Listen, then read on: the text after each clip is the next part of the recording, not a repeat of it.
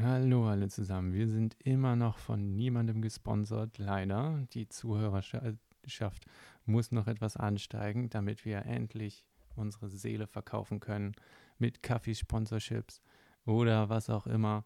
Bis dahin könnte hier Ihre Werbung stehen, tut sie aber noch nicht. Lockert das Portemonnaie, werft über Patreon Geld her, damit wir genug Fuck You Money bekommen, um uncancelbar zu werden. Aber das ist äh, Projekte für die Zukunft. Mein Gast heute ist ein guter, guter Freund von mir. Ich schätze ihn total. Er ist Mediziner, Programmierer, Künstler, Organisator. Im Prinzip ein Hans Dampf in allen Gassen, wenn man so möchte. Ähm, wir kennen uns aus unserer Zeit bei dem Startup, in der wir in der Data Analytics Abteilung zusammengearbeitet haben. Seitdem ist er in seiner medizinischen Karriere durch die Decke geschossen, gründet, darüber reden wir auch, äh, eine ja, Arztpraxis-Franchise ähm, oder hat es gegründet, ist jetzt dabei, das aufzubauen, organisiert nebenher noch kulturelle Events, Lautkraut und so weiter. Und hat in der Zwischenzeit, wir haben das Interview eine Weile in der Vergangenheit aufgenommen, in der Sommerphase, als die Corona, die Corona-Zahlen noch etwas weiter ähm, pragmatischer waren, ähm, hat er seinen Doktortitel bekommen. Also begrüßt den absolut faszinierenden, bombastischen Dr. Barman Afzali.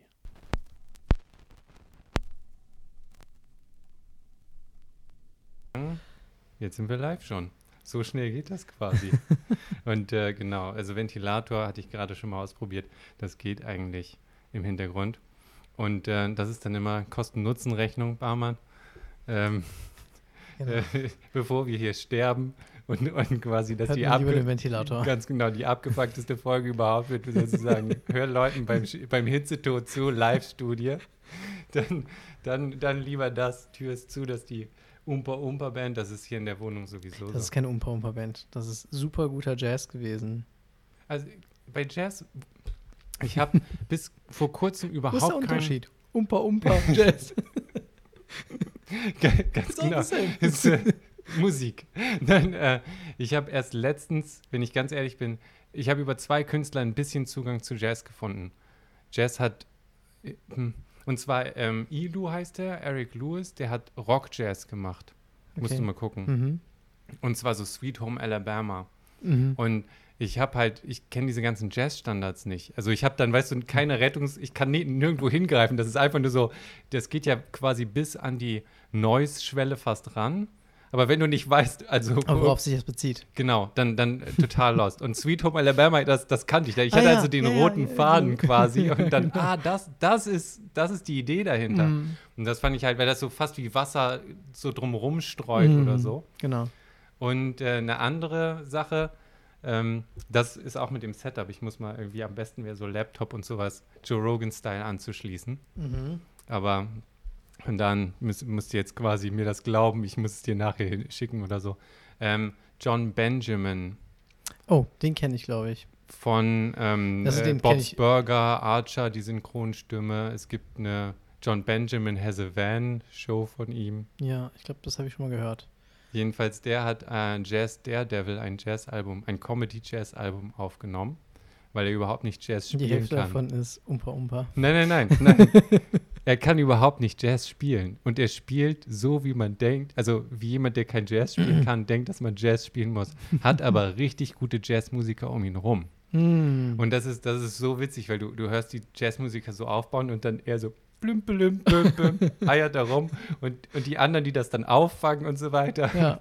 Und ähm, das waren Aber so ich die glaub, Ich glaube, das geht auch. So jede Jazz-Station besteht aus irgendjemandem, der weder Musik machen kann, noch irgendwas anderes, aber drumherum sind genug Leute, die richtige Musiker sind und die das einfach auffangen und es hört sich trotzdem an wie Musik. Das hätte ich jetzt als Ketzer gesagt, aber wie ist dein Zugang zu Jazz? Also wo, woran hast du erkannt, dass der das hat sich angehört an wie Jazz. Also das, äh, nee.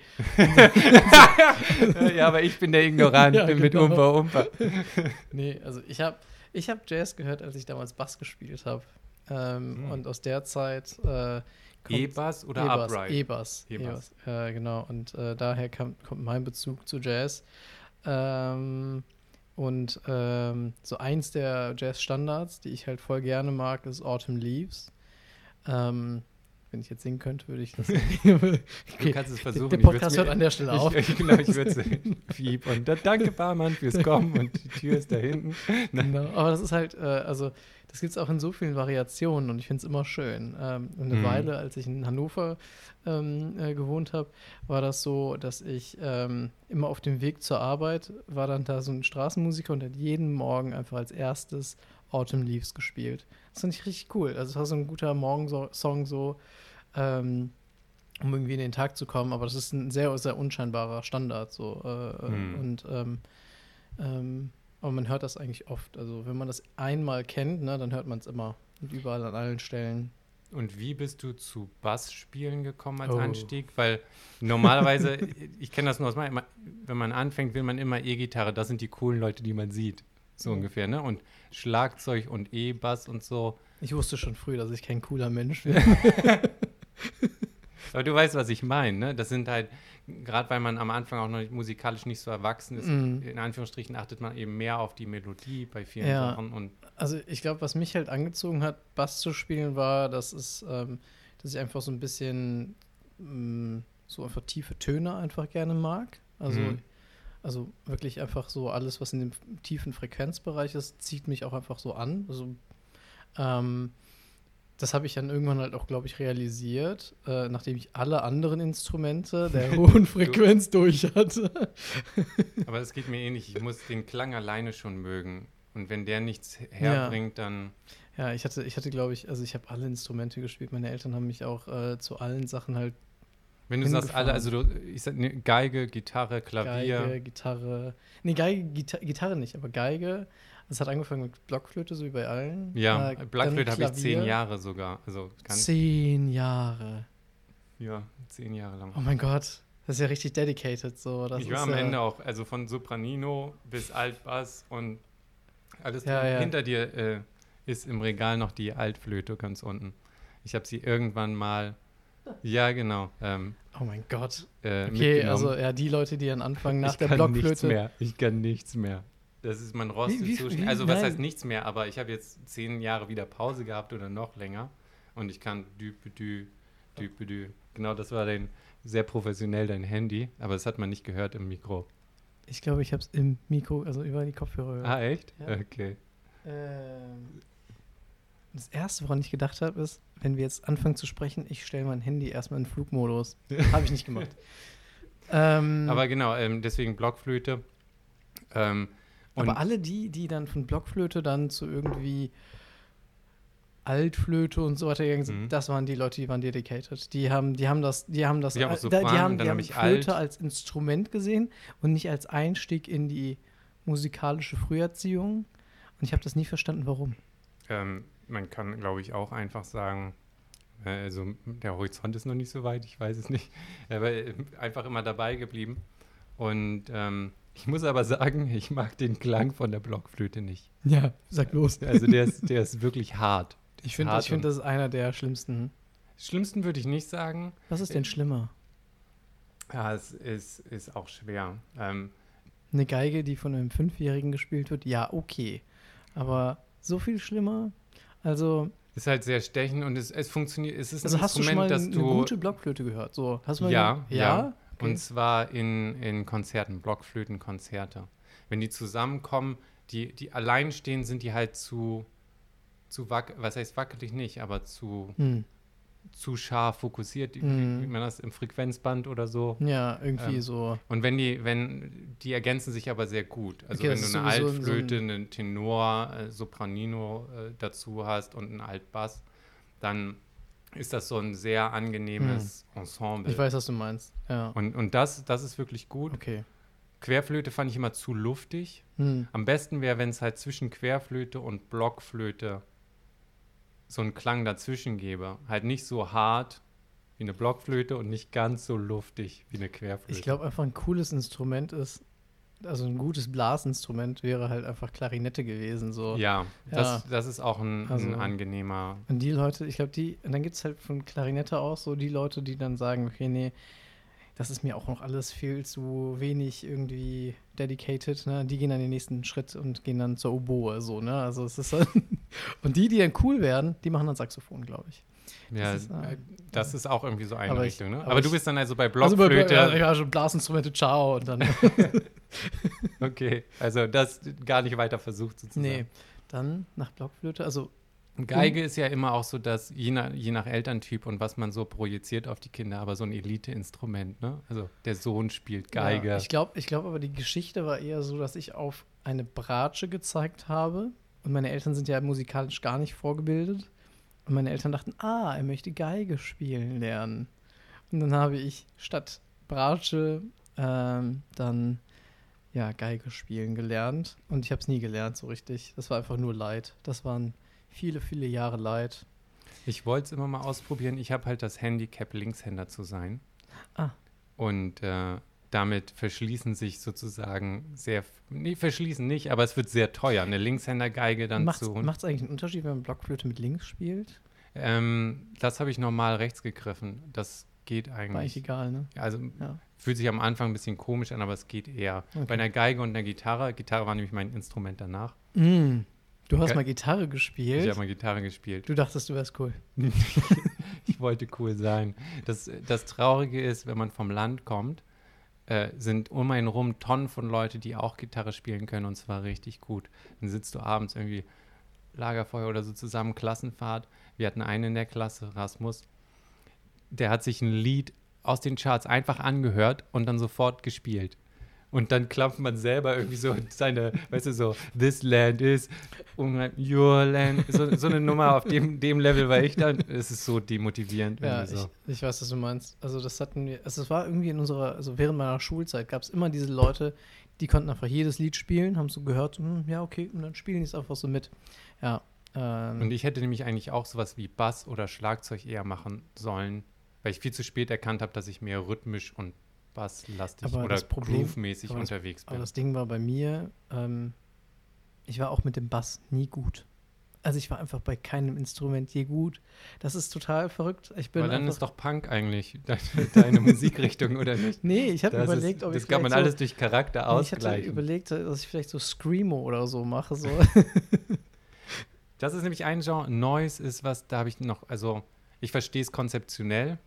So, so, und das, das ist so weit, wie ich bei dem Genre ungefähr gekommen bin, dass ich, ich weiß, was versucht werden will, aber Äh, das, ist, das ist berechtigte Musik.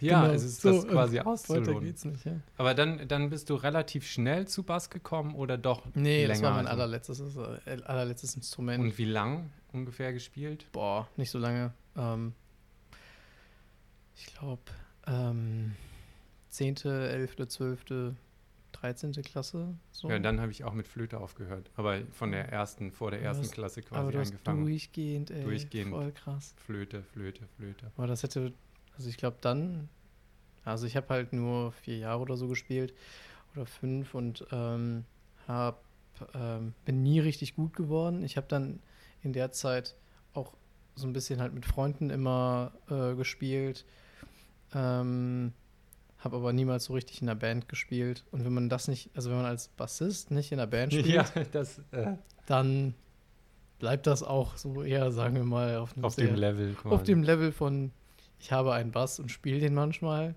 Ähm, ja, Du hättest Square Pusher werden können, ne?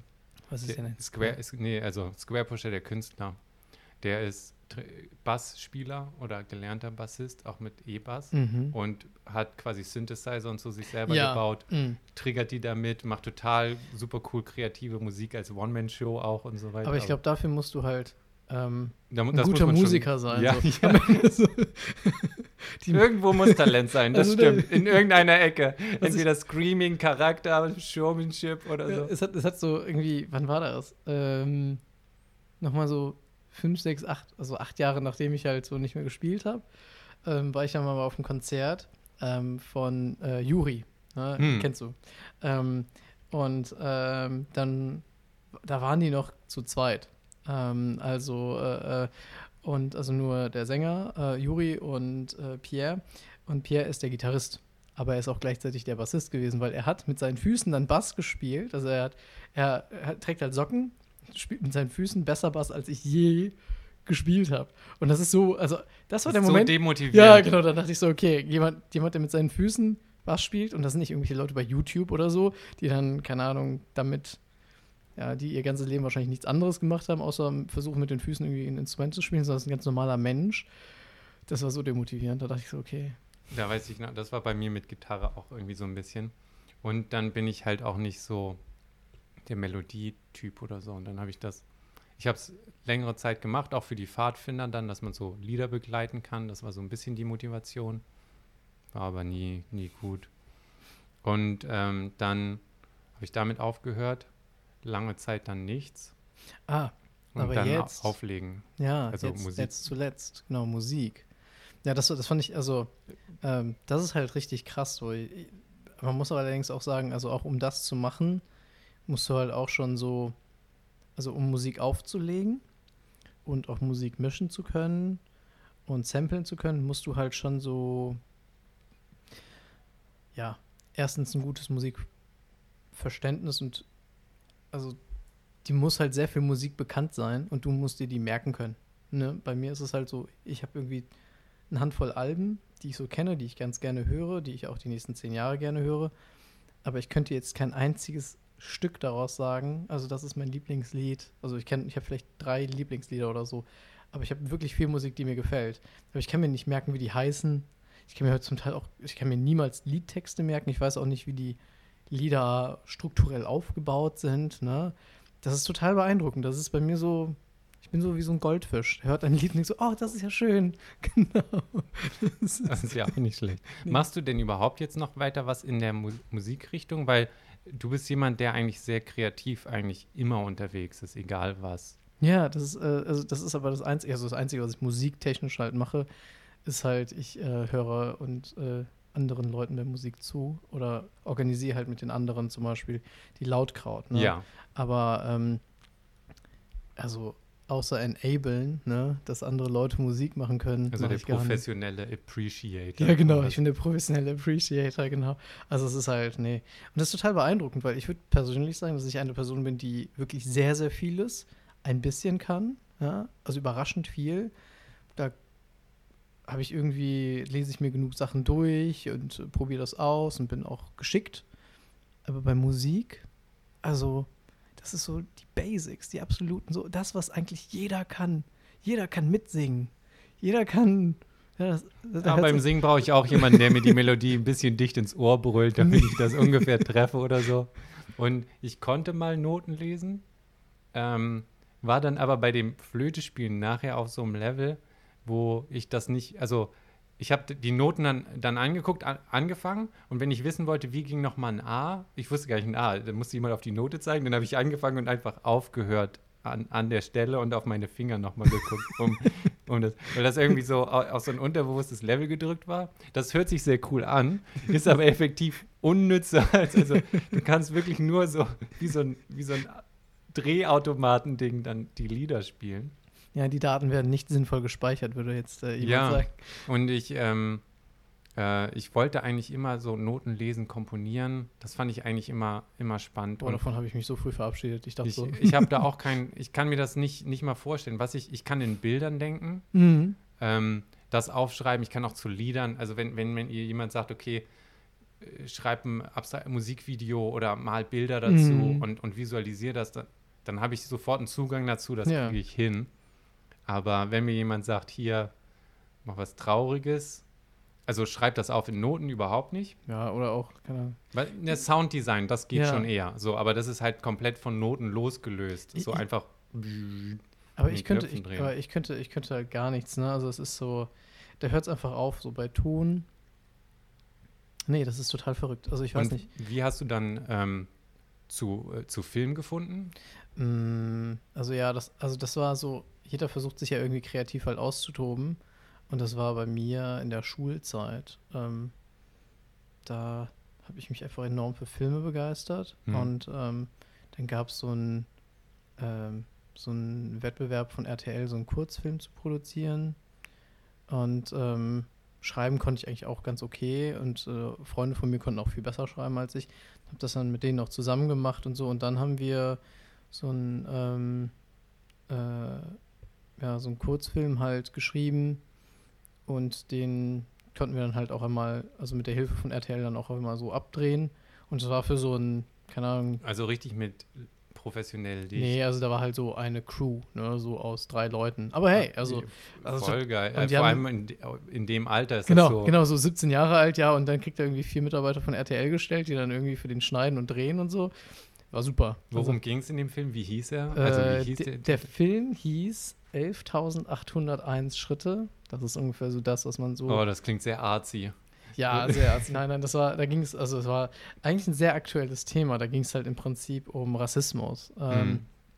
Und, ähm, ähm, und dass man sozusagen, äh, da äh, werden zwei äh, Jungs äh, dazu verdonnert, halt zusammen halt äh, zehn Kilometer halt regelmäßig zu laufen. Ne? Ähm, und äh, das machen die dann halt auch. Ähm, und äh, das sind halt 11.000, also der eine rechnet das dann halt irgendwann im Kopf nach und zählt die Schritte halt so und mhm. kommt dann so, erst müssten irgendwie so 11.800 Schritte sein. Ähm, und ähm, während dann so der, ähm, ja, der weiße Dude dann so, ähm, äh, so merkt, hey, der andere, der ist irgendwie ganz cool und äh, da muss man irgendwie keine Vorurteile haben, wie auch immer, ne, ist ein bisschen simpel. Ähm, ähm, äh, realisierte halt aber irgendwie, in welcher Umwelt er so lebt, ne? Und ähm, wie die Kommunikation zum Beispiel zu Hause ist gegenüber Menschen mit Migrationshintergrund und so, ne? Und dann ähm, hört der Film halt dann damit auf, also mit der Punchline auf, ähm, dass es für einige Leute halt nochmal ein ganzer Schritt mehr ist, ähm, äh, äh, äh, ja, so diesen Rassismus halt zu überwinden.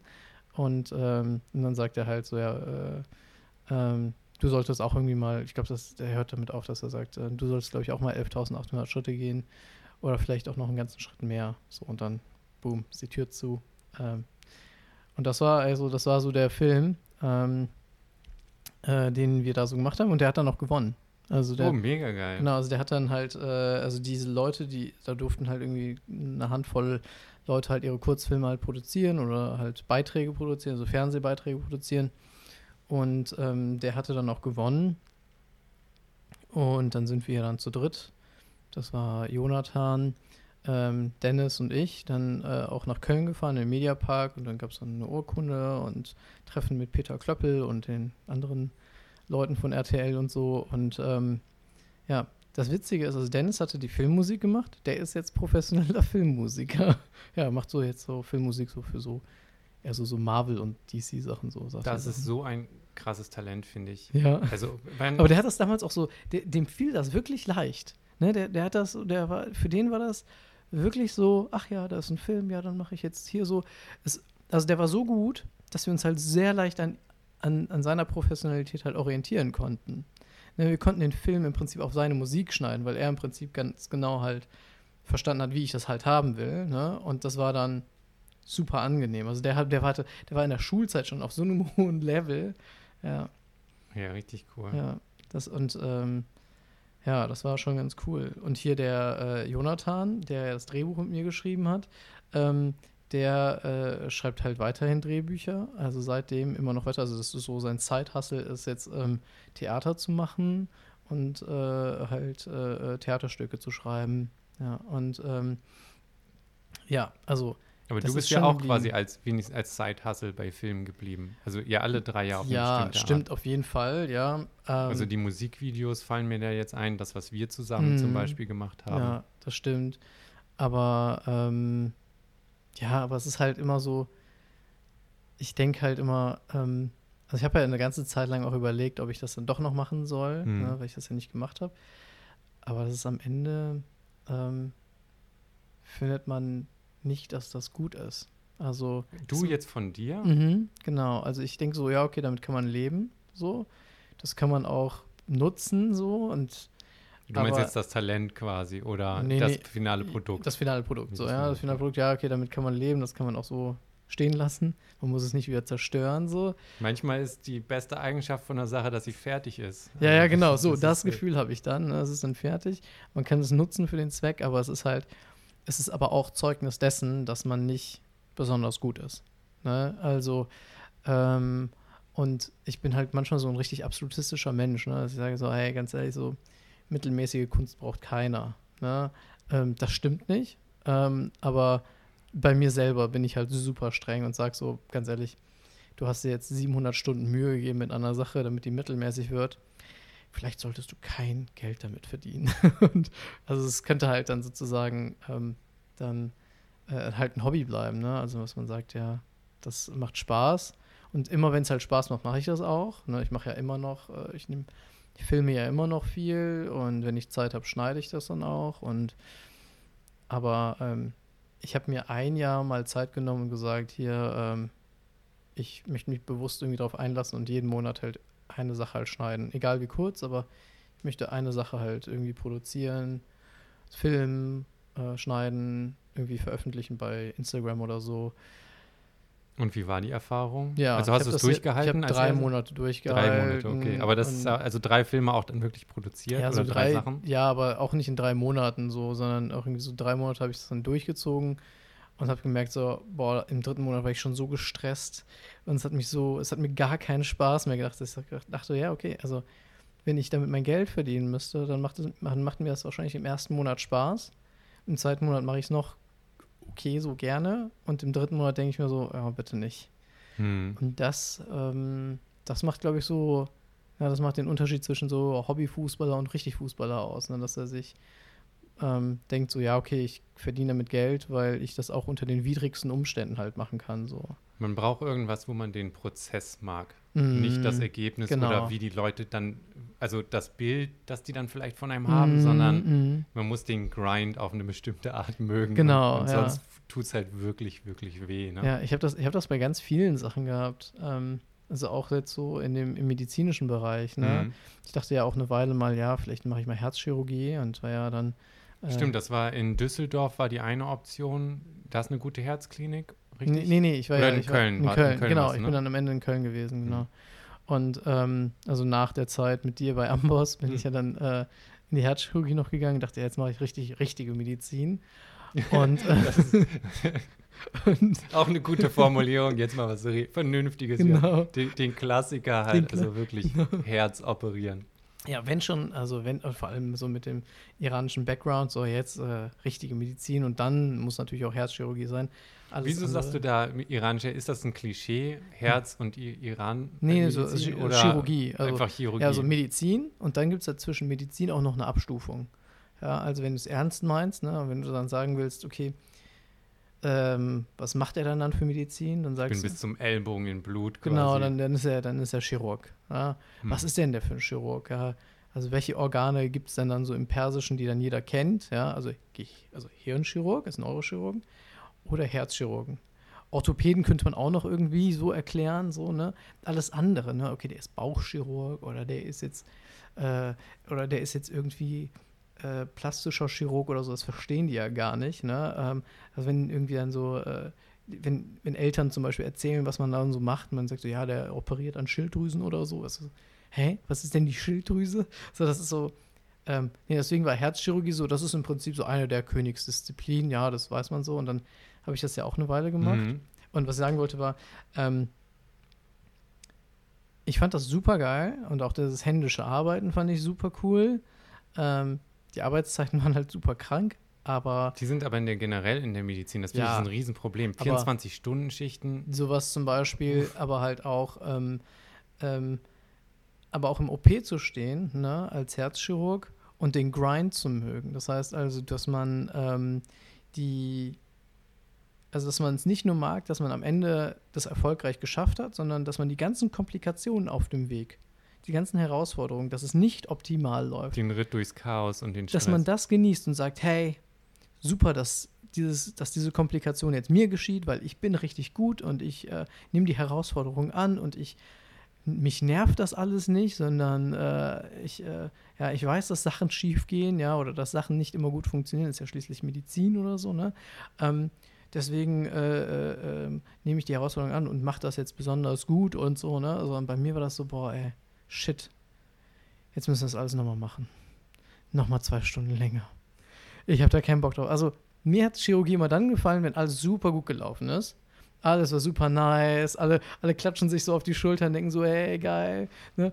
Und dann, wenn es halt so richtig kompliziert war und man dachte sich so, boah, jetzt hat man es gerade mal eben so hinbekommen, es war voll das Struggle, dann war es schrecklich. Und dann dachte ich so, ja, aber Dann das ist ja dafür, Richtige, ja ne? genau, dafür machst du es ja. Ne? Also das, Mhm. du machst es ja, weil du halt eigentlich ja willst, dass es so, dass du an den Herausforderungen immer weiter wachsen kannst. Aber wenn dir der Ritt halt nicht gefällt, dann, sondern wenn du immer nur im Ziel ankommen willst und dann dich dabei beobachten willst, wie du durchs Ziel läufst, dann solltest du vielleicht nicht laufen, sondern ja, das ist dann, ja, also das, das ist tatsächlich so, wie du schon gesagt hast. Mhm. Weil das habe ich zum Beispiel gemerkt mit so, ich mache ja ehrenamtlich auch so ein bisschen Eventmanagement dann quasi. Und da merke ich, auf die Dauer halt nicht, weil ich brauche auch ein bisschen was so, was einen mental voll auslastet. Aber ich mag dieses im absoluten Chaos. Am besten noch Handyverbindung ist weg, du musst selber entscheiden, kannst niemand mehr anrufen oder irgendwas ist, ne, brennt, was auch immer. Und dieses im Hier und Jetzt auf heiße Nadel gestrickt. Alles, du, du hörst quasi, Boot ist voll unter Sturm und du hörst das Knarren, weißt du, und das schappt auf Grund auf und so weiter. Und ich weiß nicht wieso, aber da werde ich dann innerlich ruhig. Und das ist so das, was ich irgendwie an der Situation auch mag. Ja, vor allem, dass, Und dass, dass du dann halt irgendwann so denkst, okay, geht das alles noch gut? Und das ist so ein bisschen wie, ich äh, vergleiche das mit, ähm, aber bei so einem Event geht es ja auch nicht, dann fällt halt eine Band aus oder so. Ne? Es ist jetzt nicht so, dass jemand stirbt auf, auf dem Tisch da. naja, aber, ne? aber, Ähm, aber das ist halt so, dass du Nervenkitzel halt hast, ne? Und ich habe Ja. genau so und ähm, Chirurgen, die also gute Herzchirurgen sind oder so überhaupt so gute Chirurgen, glaube ich, die die fuckt halt dieser Nervenkitzel nicht ab, ne? Sondern die denken sich so, so, ein bisschen Ja, wie diese das- Free Solo Climber oder so. genau, die brauchen, ja, die, sind irgendwie so ein- brauchen so ein das, bisschen- ne? Genau. Ja. Ich habe bei mir auch gemerkt, so ein paar, paar Sachen fehlen mir einfach. Also, was heißt fehlen, aber sind kaputt. Ja. Das ist das Gleiche, was einen dann auch so in Wissenschaft antreibt oder so. Wenn ich Mhm. von, von dem Typen, der Fermats letzten Satz, kennst du das, das Buch? Der, der hat so ein, Mhm. ist, ist ein super gutes populärwissenschaftliches Buch, geht um Andrew Wiles, der drei, vier Jahre oder so sich komplett abgeriegelt hat auf eine bestimmte Art, niemandem erzählt hat, woran er arbeitet und an einem so einem sehr schweren mathematischen Beweis gearbeitet hat. Und wenn ich so eine Geschichte höre, denke ich mir immer, boah, das ist, da muss man hinkommen. Weißt du so, alle anderen hören und denken sich immer, denen fehlt auch eine Sicherung, was ist kaputt bei den Leuten, ne? Auch äh, Courtney Aber ich glaube, das ist eine Charaktereigenschaft, wenn man so ist.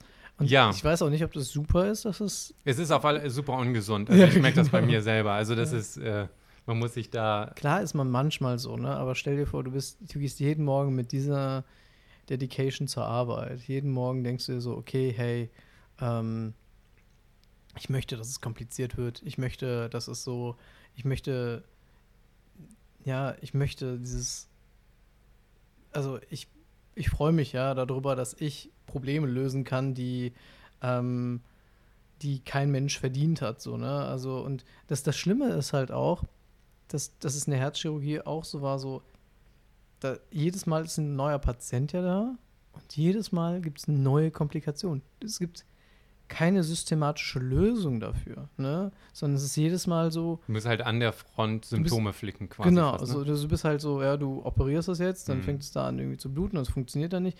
Du bist ein sehr erfahrener Typ mit irgendwie 20 Jahren Erfahrung, deswegen kannst du das Problem in dieser Sekunde auch lösen.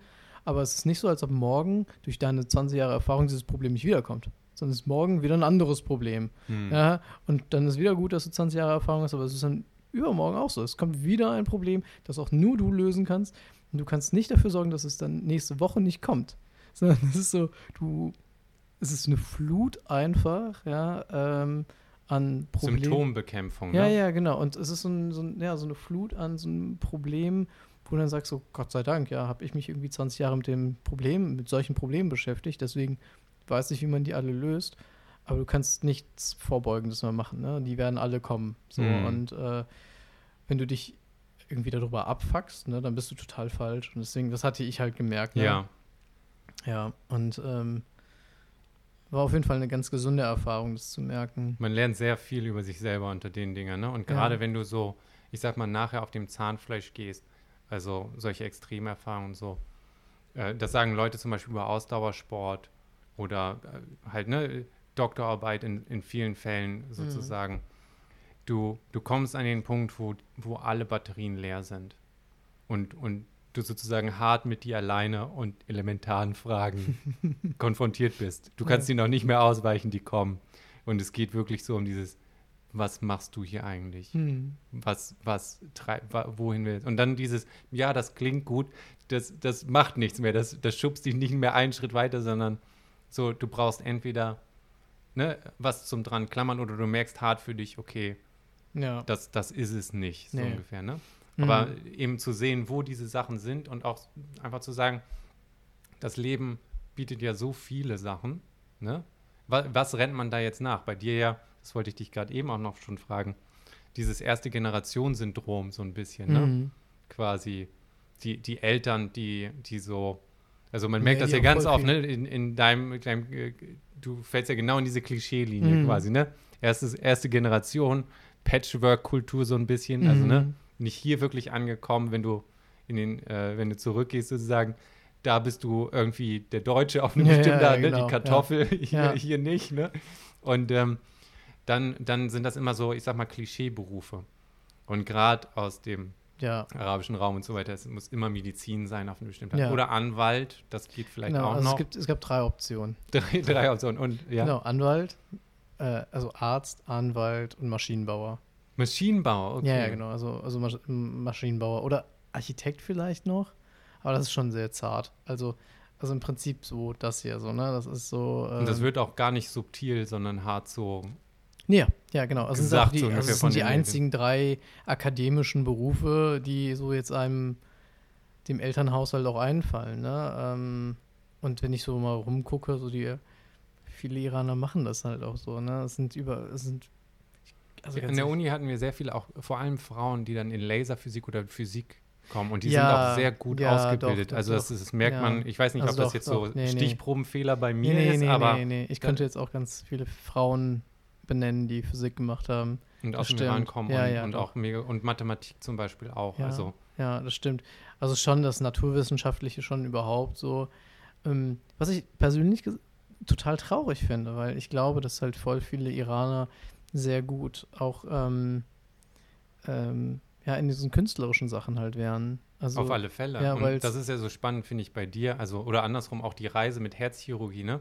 Du hast ja diesen, ich sag mal, den klassischen Weg, ja fast bis zum Brechpunkt wirklich versucht, immer noch irgendwie, vielleicht ist es doch möglich, vielleicht finde ich hier noch weißt du so, das ist ja psychologisch auch ein Riesending, sich davon zu lösen und zu sagen, nee, ich, also diese Selbstakzeptanz, ich bin einfach anders, ne? Mhm. Und, und man fällt nicht in diese Kerbe und das, ja. was jetzt kulturell super einfach zu verkaufen wäre, ne? Die Story wäre super aber, nice, aber das passt ist, einfach aber das nicht ist, auf aber das einen, ist ne? ja nicht, das ist tatsächlich halt super oft so, ne? Also ich habe jetzt noch einen Freund, äh, der auch iranischer Herkunft ist, auch erste Generation Kind. Der ist auch Arzt und der ist, also das, der ist halt jetzt mal, sagen wir mal, so richtig kreativ, ne? Das ist ein richtiger Musiker und der macht Musik nebenbei, ne? Der produziert Musik, der macht äh, ähm, und ähm, der ist auch eigentlich ziemlich erfolgreich damit, ne? Aber der ist ähm, Mental kann er sich nicht davon lösen oder den Sprung machen, meinst du das? Nee, Also, aber der, der hat halt diesen medizinischen Weg, der ist halt diesen medizinischen Weg gegangen.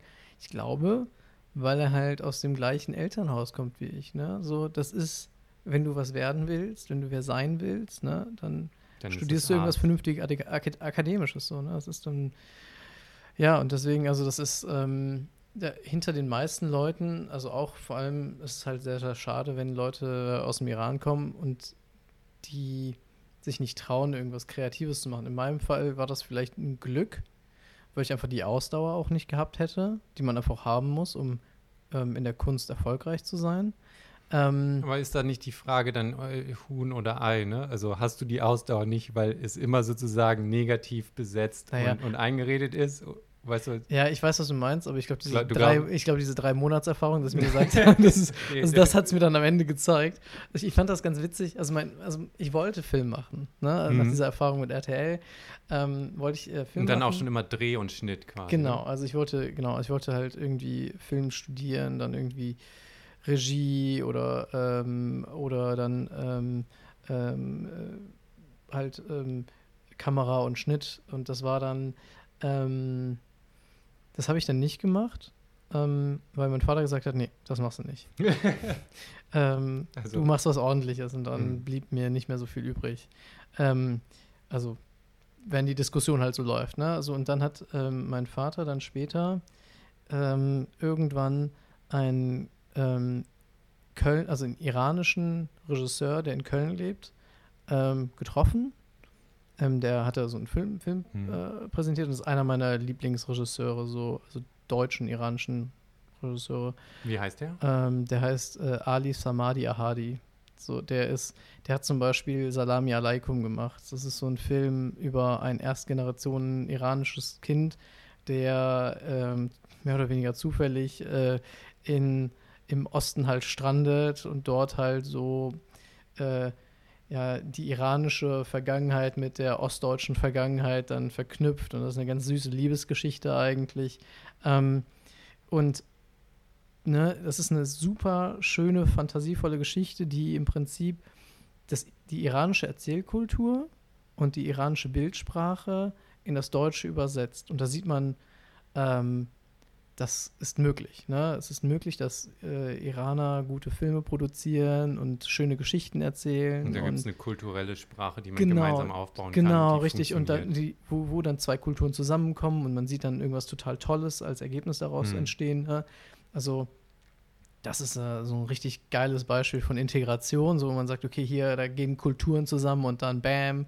So, das, ähm, und den hat mein Vater getroffen. Und mein Vater hat ihn gefragt, ja, wie bist du zu Film gekommen? Und dann äh, sagt, also mein, mein Vater hat mir das dann später erzählt, weil ich habe es dann nicht hingeschafft zu diesem Treffen. Und die haben dann gegessen und er erzählt, ja, ich wollte Film machen. Mein Vater hat gesagt, nee, das machst du nicht. Ich habe Du das, machst was dann, Vernünftiges quasi. So. ja, also- mach das Vernünftiges und dann habe ich aber trotzdem Film gemacht. Hat er erzählt. Und, Und wie ähm, hat dein Vater darauf reagiert? genau, mein Vater hat mir das dann später erzählt und während mein Vater mir das erzählt hat, hatte er Tränen in den Augen. Hm. Genau. Und ähm, er hat mir das jetzt nie so gesagt, ne, dass er das jetzt bereut. Das ist ja auch nie böse gemeint. Genau, Also es kommt ja wirklich von genau, einem guten. Genau, und mein Vater, also ich bin meinem Vater jetzt auch nicht böse dafür, weil ich glaube, dass das jetzt alles doch am Ende äh, jetzt äh, gut war oder gut ist, so wie es ist, ne? Ähm, aber er hat da auch schon natürlich überlegt, hey, ähm, ist das nicht so eine ähnliche Geschichte? Ne? Also man er hat ja schon so ein bisschen auch mich da irgendwie auch gesehen und die meine Vergangenheit und auch meine Liebe für, für Filme und Hm.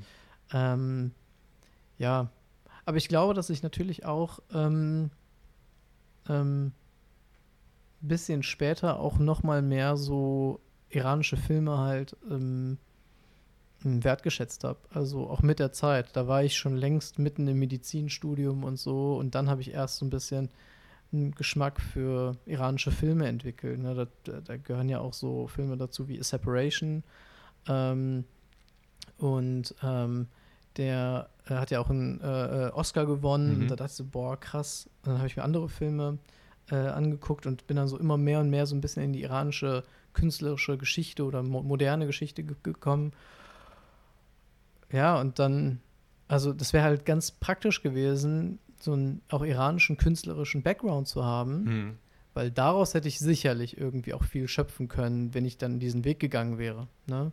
Ähm, Fühlst du dich da, sag ich mal, deutsch geprägt ja, von ja. der Ästhetik? Ja, auf jeden Fall. Also ich bin da einfach, ich bin halt kulturell komplett deutsch. So, Mhm. ne, das ist, also mir fehlt dieser iranische kulturelle Background. Also der ist nicht besonders tief. Der ist so oberflächlich, dass ich. Also den, den du hast, nicht Den, der den ich- im den, den- Land. nee, quasi. den, den ich habe, Das ne, hörte sich gerade ja, so genau, kurz nee. an, wie so, Also der mein- in dem Land ist nicht Nee, so nee. tief. Ich so, okay. Nee, mein, mein persönlicher Background, der ist halt äh, sehr, sehr oberflächlich.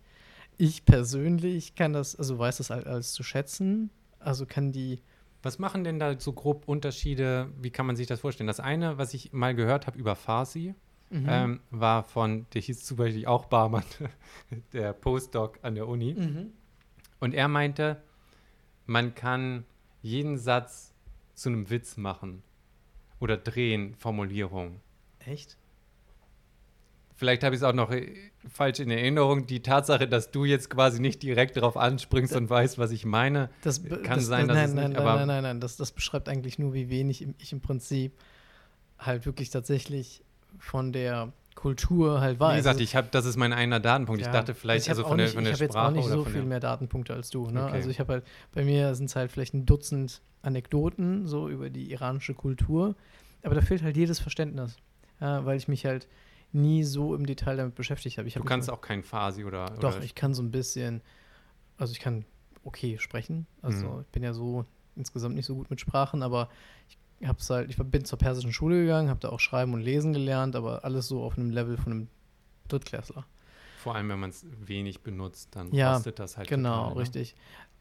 Gut wäre es halt gewesen, halt ganz viele iranische Filme zu gucken, dann wäre es auch nicht eingerostet. Ich habe stattdessen halt ganz viele amerikanische Serien geguckt. Ja, ich auch. auch- ich auch- bin auch, auch amerikanische Popkultur Ja, geprägt. genau. Also jedenfalls, was das Gros jetzt meine aktuellen Genau, also- Konsumsachen angeht. Genau, deswegen, also, ähm, ich glaube, deswegen ist mein Englisch ein bisschen besser einfach als mein Farsi, aber ähm, auch so, so die, ähm, ich meine, ich mag ja auch Poesie Mhm. und es wäre gut gewesen, halt früh zu verstehen, warum persische Poesie auch so wichtig ist und so, so bedeutend ist. Hm. Aber auch das habe ich zum Beispiel über eine amerikanische Serie erfahren. Also, Welche war das? äh, Orange is the New Black. Ja, okay, die Serie kenne ich, aber ich weiß nicht, welche Nee, Szene da, wo da gab es halt eine Szene, da ähm, sagt halt eine Darstellerin zu einer anderen, ähm, ähm, as Rumi said, ähm, lovers don't find each other, they were in each other all along. Ah, so, okay, und dann ja. dachte ich so, oh, das hört sich ja deep ist- an. das Das, ist- deep, das ist das deep. deep. So. Wo kommt und das her quasi? Wer, woher kommt das? So, wer ist dieser Rumi und was äh, trinkt der so, ne? Also, und, ähm, er hat dann geguckt, so Rumi, und dann so, ja, okay. Oh, das ist einer der schon wichtigsten äh, Dichter. per persischen Dichter, Mhm. ja. Keine Ahnung, ultra alt. Ich weiß nicht, jetzt komme ich wieder mit den Jahreszahlen so Oh, da- durcheinander. Ich, Ich glaube auch so schlecht. 600 oder 1200 Jahre alt, irgendwie sowas, ne? Und ähm, genau, und dann ähm, hat der, ähm, er hatte halt super viele enorm coole Gedichte halt geschrieben, also die wirklich einfach so total, also total krasse und coole Metaphern halt haben, so auch so Gedankengänge, die Oder so Wortspiele. Oder Wortspiele, solche Sachen, wo man denkt so, boah, das ist mal clever, so, das sind so Hm. Sachen, und die kann man halt heute halt auch noch alle irgendwie verstehen, so, und ähm, ja, dachte so, okay, das ist ganz ni- nice, und dann genau zu der Zeit, ähm, wo ich dann mal dachte so, okay, das ist so mal ganz interessant, gab es dann noch so ein ähm, Elektro-Lied, so ein, so ein, so ein, so ein Hauslied, das so ganz äh, populär geworden ist von so einem, ich glaube, so einem, ich weiß gar nicht, woher der DJ kam. Der hat dann so ein iranisches Lied gesampelt. Und das war, ähm, und dieses iranische Lied bezog sich, also das war ein Gedicht von wieder Rumi. Und das Lied war halt richtig geil, ne? So, ja, cooler Beat, cooler Flow, super Mhm. coole Musik. Und dann habe ich, äh, ich habe natürlich gehört, dass es Farsi ist. Dann habe ich rausgefunden, okay, welches, Gedi also welches, welcher Text, welches Gedicht. Und bin auf das Gedicht gekommen und habe dann, das ist halt sehr, sehr schwierig auf Farsi. Und dann habe ich meinen Vater gefragt, ob, der, ob wir es übersetzen können. Dann hat er es mit mir übersetzt. Und das ist so ein cleveres Gedicht. Das ist eines der besten Gedichte, die ich überhaupt kenne.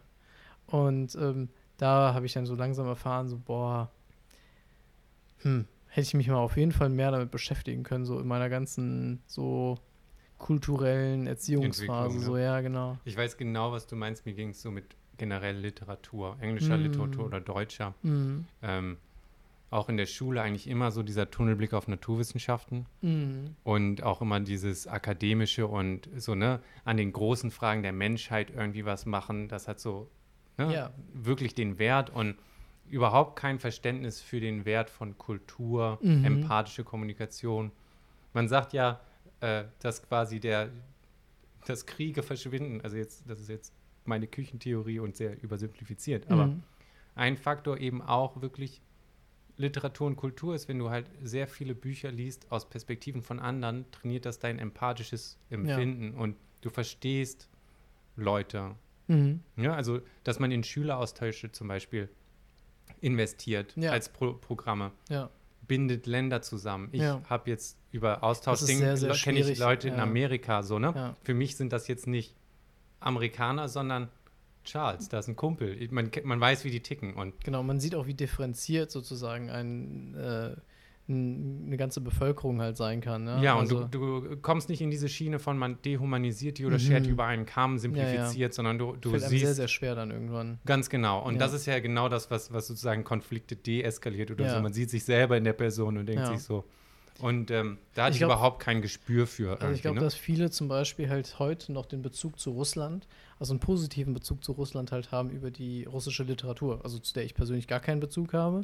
Aber ich mag aber- diesen Extensation. Exten ah, ich kann es nicht aussprechen. Ja, siehst du, so, so schlecht ist das ah. schon.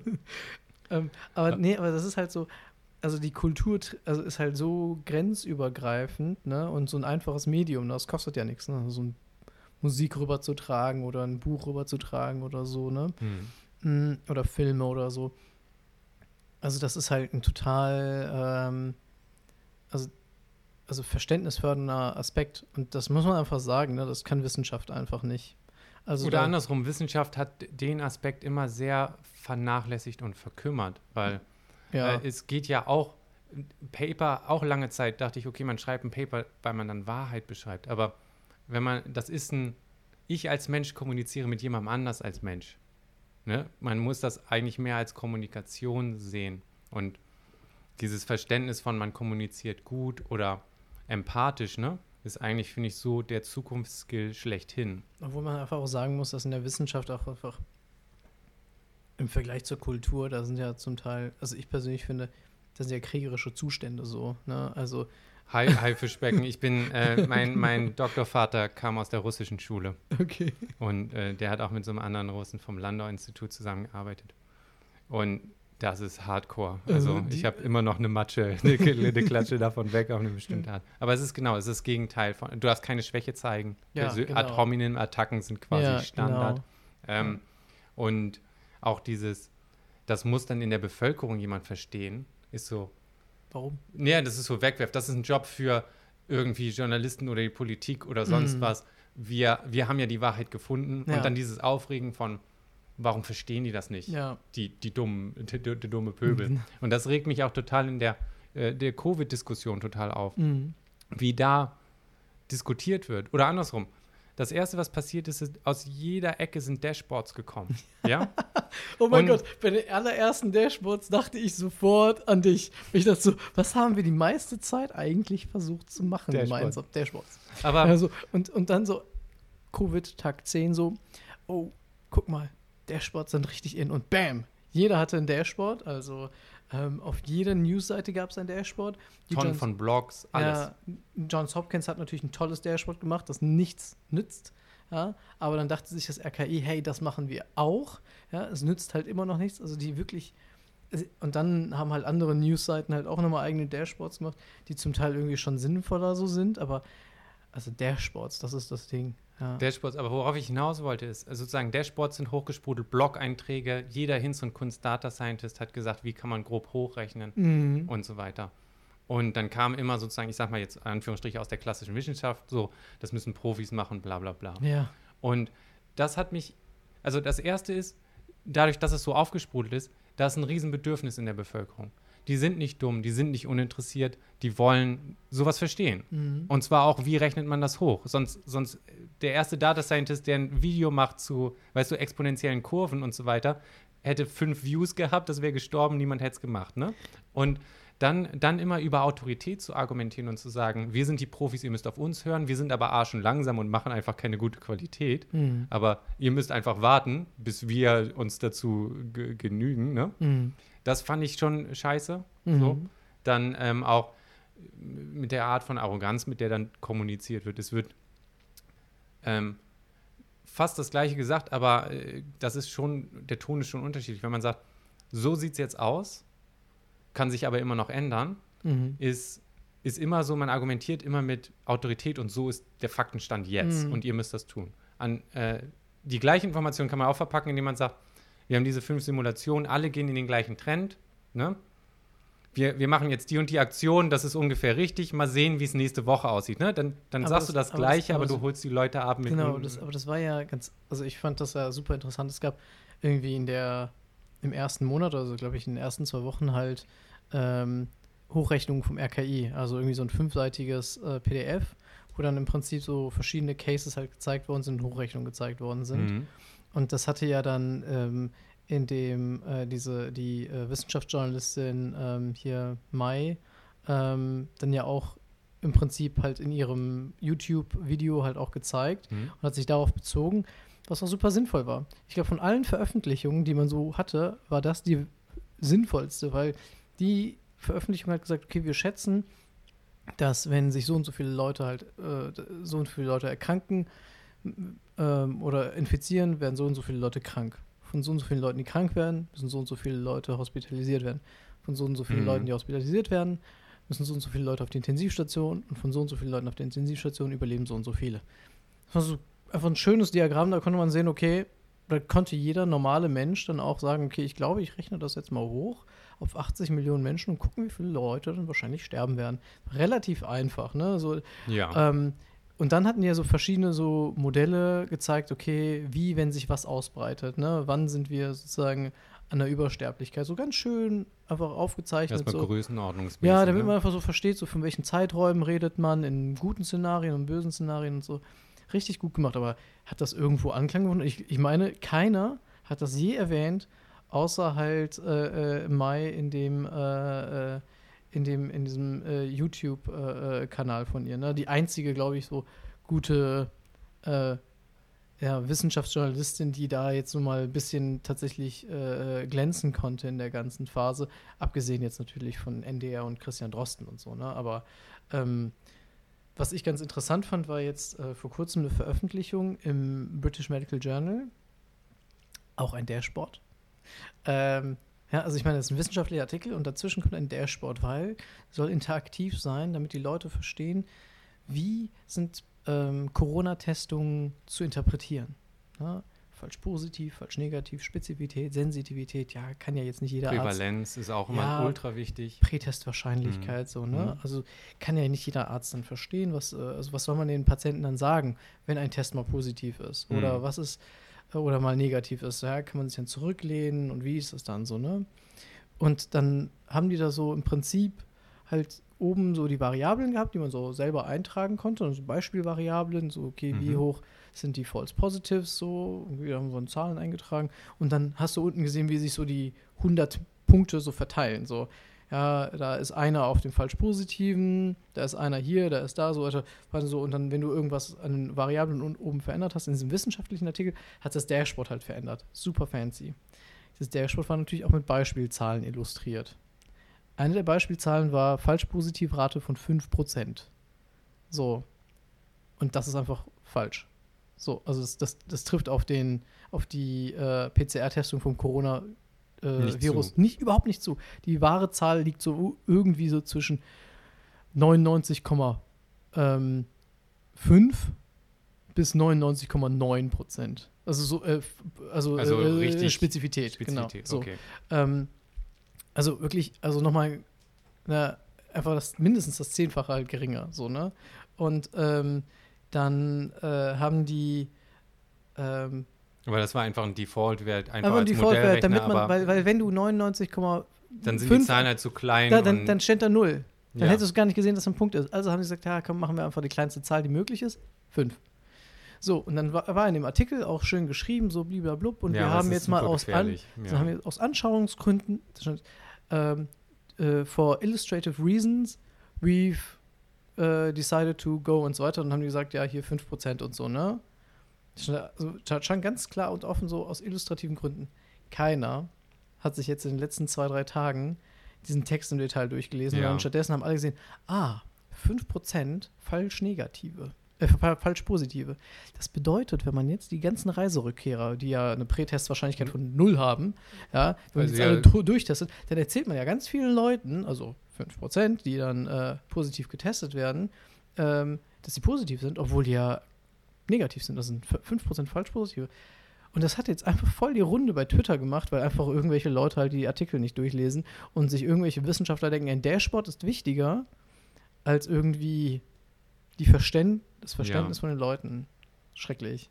Das finde ich auch. Also, und, aber das ist, das ist ja auch die Debatte, ähm, warum, also gerade mit, mit Prävalenz oder Pre-Test-Wahrscheinlichkeit und so, wie wichtig das ist, weil, weil du ja in bestimmten Fällen, ich kenne das jetzt aus der Hodenkrebs-Screening-Debatte zum Beispiel, äh, wenn deine, deine Falsch-Positiv-Rate zwar gering ist, 1%, mhm. aber die, die Prävalenz, also die Pre-Test-Wahrscheinlichkeit Faktor 10 oder noch was kleiner ist, mhm. selbst wenn der Test alle, alle, also alle richtigen auch immer erkennt, 100 Prozent, Mhm. und nur diese 1% Fehler produziert, hast du, wenn du 80 Millionen Leute äh, testest, ne, noch einen riesen Hebel zwischen falsch positiv und echt positiv, dass dann die Wahrscheinlichkeit wirklich Hodenkrebs zu haben, Ja. bei einem positiven Test immer noch so bei 20% vielleicht liegt oder niedriger. Mhm. Und, äh, und der Schaden durch Biopsie und Komplikationen Ja, ja, größer klar. sein kann als sozusagen das Genau. Früherkennungs Aber, äh, aber das ne? wurde halt dann nicht mehr gemacht. Ne? Also man hat dann nicht gesagt, okay, wie sind die äh, falsch positiven Raten wirklich? Ne? Mhm. Okay, und jetzt Sondern einfach nur ein schönes Visualisierung. genau, man hat gesehen, okay, 5% sind das hier in der Visualisierung. Ähm, Also nimm die ruhig noch. Ja. Ja. also man hat gesehen, also 5% sind das in der Visualisierung, also sind das jetzt 5% für den Test. Rechnen wir das mal hoch auf die ganzen Reiserückkehrer, für die auch eine ganz andere Prätestwahrscheinlichkeit gilt, ne, Mhm. als in Deutschland. Also waren, es waren Ja, halt alle nach Sachen halt, Herkunftsland quasi. Ne? Ja, genau. Amerika würde ich jetzt nicht wie Neuseeland in das gleiche Boot werfen. So. Also Genau. als ganz einfaches Beispiel von, in welchem, aus welcher Grundurne man dann irgendwie Ja, zieht. und ähm, also da waren so, so, ja, und dann wurden halt alle in, äh, in, in den gleichen Topf geschmissen, so, und äh, dann hat man gesagt, ja, egal, äh, bei 5%, das ist so schlecht und so hoch, ne, da ist, äh, da, Dann da braucht sollte, man gar nicht testen. ja, man, man sollte nur die testen, die jetzt wirklich schwer krank sind, so. Ja, aber da hat ja halt jemand irgendwie, es hätte so viel Sinn ergeben, einfach in dem Dashboard, was ja vielleicht auch eine clevere Idee ist, äh, die wahren Zahlen äh, oben drüber zu schreiben und dann die Felder leer zu lassen, sodass die Leute selber die Zahlen da reinschreiben müssen. Zum Beispiel, ja. Also ganz einfaches Beispiel, wo du Leute sagst, Mhm. okay, hier, das sind die Möglichkeiten, versuch's doch mal aus. Also pro, probier's mal aus und äh, guck mal, was dabei rumkommt. Und ähm, statt den Leuten irgendwie aufzudrängen, hey, 5% könnte die richtige Zahl sein. Könnte, muss aber nicht, ist auch nicht. Ja, echt mega traurig. Aber das finde ich, äh, Dashboards, wie du es auch schon gesagt hast, das ist so der Hype. Und viele jetzt aus Data Science und, und Analytics-Sachen, da kommen wir auch quasi ein bisschen Mhm. her, ähm, machen das immer so bottom-up-mäßig. Ja. Man guckt, welche Daten hat man da, man, man trackt die, man will die irgendwie an Entscheidungsfinder rausgeben. Und das ist so eine quasi komplett kurzgeschlossene Aktion, wo man dann irgendwas produziert. Ähm, und, und dann hast du ein Dashboard, auf das du guckst und du siehst alle Zahlen. Und du kannst aber eigentlich nichts damit anfangen, weil sich niemand gefragt hat, quasi das Top-Down mal aufzuziehen. Was sind denn überhaupt die Verben, also die Aktionen, die ich als Person ausführen kann? Mhm. Ich kann bloß eine Maske tragen, ja, nein. Mhm. Zu Hause bleiben, ja, nein. Bunkern von, von Lebensmitteln, ja, nein und, und so weiter. Ja. Kosten äh, und, und, und quasi Dashboards oder generell, was sollten eine Entscheidung unterstützen? Also, welche Entscheidung muss ich treffen? Und Sch- Entscheidung, erstmal muss man natürlich auch zwei Optionen haben, sonst brauche ich nichts machen. Und die haben auch Kosten, ne? Also, das heißt, du musst eigentlich sagen, was sind denn die Konsequenzen zwischen Lockdown, Mhm. ne? Also Pro und Contra, Mhm. versus nicht Lockdown. Mhm. Und die, dann über Quantifizierung davon und das Gegenüberstellen, hast du dann ein Dashboard, bei dem man sagen kann, okay, jetzt kann ich auf einen Blick sehen, okay, Ja. die Entscheidung ist super einfach, wir sind ganz klar in, der, in dem Gebiet, ne? Was ich zum Beispiel gut gefunden hätte bei den Dashboards vom RKI, wenn ich zum Beispiel, also ähm, gehe ich jetzt zum Beispiel Klopapier bunkern, ja oder nein? Das hängt ja zum Gut, Beispiel die Antwort ab. ist eigentlich immer nein, aber ich, mein, ich dachte auch, aus, aus Klopapier und Hefe kann man den geilsten Drink der Welt machen, wenn man sich anguckt, was die Leute alle gebunkert haben. Das, Ja, das muss, nee, war nicht so. Ne? ja, war nicht so, hast du ausprobiert. aber, also der, aber ne, so muss ich mir persönlich Sorgen machen, ja, äh, wird mein Leben konsequent, also irgendwie bedeutend eingeschränkt durch die Politik. Da haben wir im Prinzip ähm, den Mechanismus, dass wir sagen, wenn äh, 50 Fälle in sieben Tagen auf 100.000 Leute fallen, dann ähm, äh, äh, machen wir den Lockdown, also machen wir sozusagen so, so einen soften Lockdown. Ne? Ähm, diesen Mechanismus haben wir ja, darauf haben wir uns festgelegt. Und da wäre es halt super, einfach die Leute darüber zu informieren, hey, so sind jetzt so die letzten sieben Tage gewesen. Wir sind jetzt bei 24. Wenn es so weitergeht wie bisher, dann dauert das nur noch so und so viele Tage. Ja? Und dann gehen wir in den soften Lockdown. So, das ist halt, das finde ich halt ganz gut. Ne? Das ist ja Mhm. so, wenn man klickt so irgendwie so auf seinen Kreis, ne, auf, aufs RKI, und dann steht da so, okay, wir möchten so eine Prognose sehen, wie es jetzt so weitergeht, wenn es einfach Worst Case, Best Case, so, ne? Und dass man sagt, okay, hey, ich möchte aber nicht, dass mein Restaurant zugeht. Deswegen werde ich jetzt alle Leute in der überall darauf hinweisen, jetzt nochmal stärker irgendwie soziale Maßnahmen zu ergreifen, damit wir nochmal was dagegen unternehmen können. Das macht ja zum Beispiel einen Unterschied. Ne? Aber Ja. wenn man den einfach so zeigt, hier so, ja, wir sind gelb, die anderen sind weiß und dann die anderen sind rot, ja, oh gut, was heißt das denn? Und was bedeutet das? Genau, man versteckt die Entscheidung. Das ist nichts anderes als, äh, also über diese Zahlen dann, dann Arbeitsanweisungen sozusagen auszusprechen, aber quasi auch wieder autorität. Ja, ne? Also ich habe genau. jetzt eine Ampel gemacht oder so. Ja, Und das ist auch so die Power-Dynamik, die, die man in Unternehmen merkt, wenn jetzt so Analytics-Einheit aufgebaut werden soll oder Mhm. nicht. Äh, das wird nie verbalisiert, aber jedem ist eigentlich unbewusst klar, was passiert. Nämlich, wenn ich jetzt so ein Ampelsystem mache oder Dashboards und ich sage, wir sind datengetrieben, dann fällt plötzlich die Person, die die Daten zusammenstellt, effektiv die Entscheidung. Weil wenn du als Manager nur noch sagen kannst, wenn wir über der Grenze sind, feuern wir alle. Und wenn wir da drunter sind, dann äh, stellen wir wieder Leute ein. Ich bin nur noch ausführendes Organ. Mhm. Aber ich entscheide nicht mehr äh, die, die Situation. Ne? ja, Und die Person, die die Daten zusammenkriegt, weiß dann, okay, shit, das guckt sich jemand vorbeilaufen an und dann wird der halbe Laden gefeuert oder so. Und, und das, das ist dann immer so ein Clash. Dann wollen einige natürlich alles bei sich haben oder deswegen will dann immer jeder sein eigenes Data Science Team mittlerweile haben, damit man schön. und vertraut den anderen nicht mehr. Ja, ja, aber weil, weil, das, weil das viel mit so einer äh, Machtdynamik verknüpft ist und man, man überlegt gar nicht sozusagen, äh, von welche Entscheidung mache ich eigentlich, wie kann ich die unterstützen und, und ne, das so aufzudröseln, wo, du, wo ich weiß, okay, cool.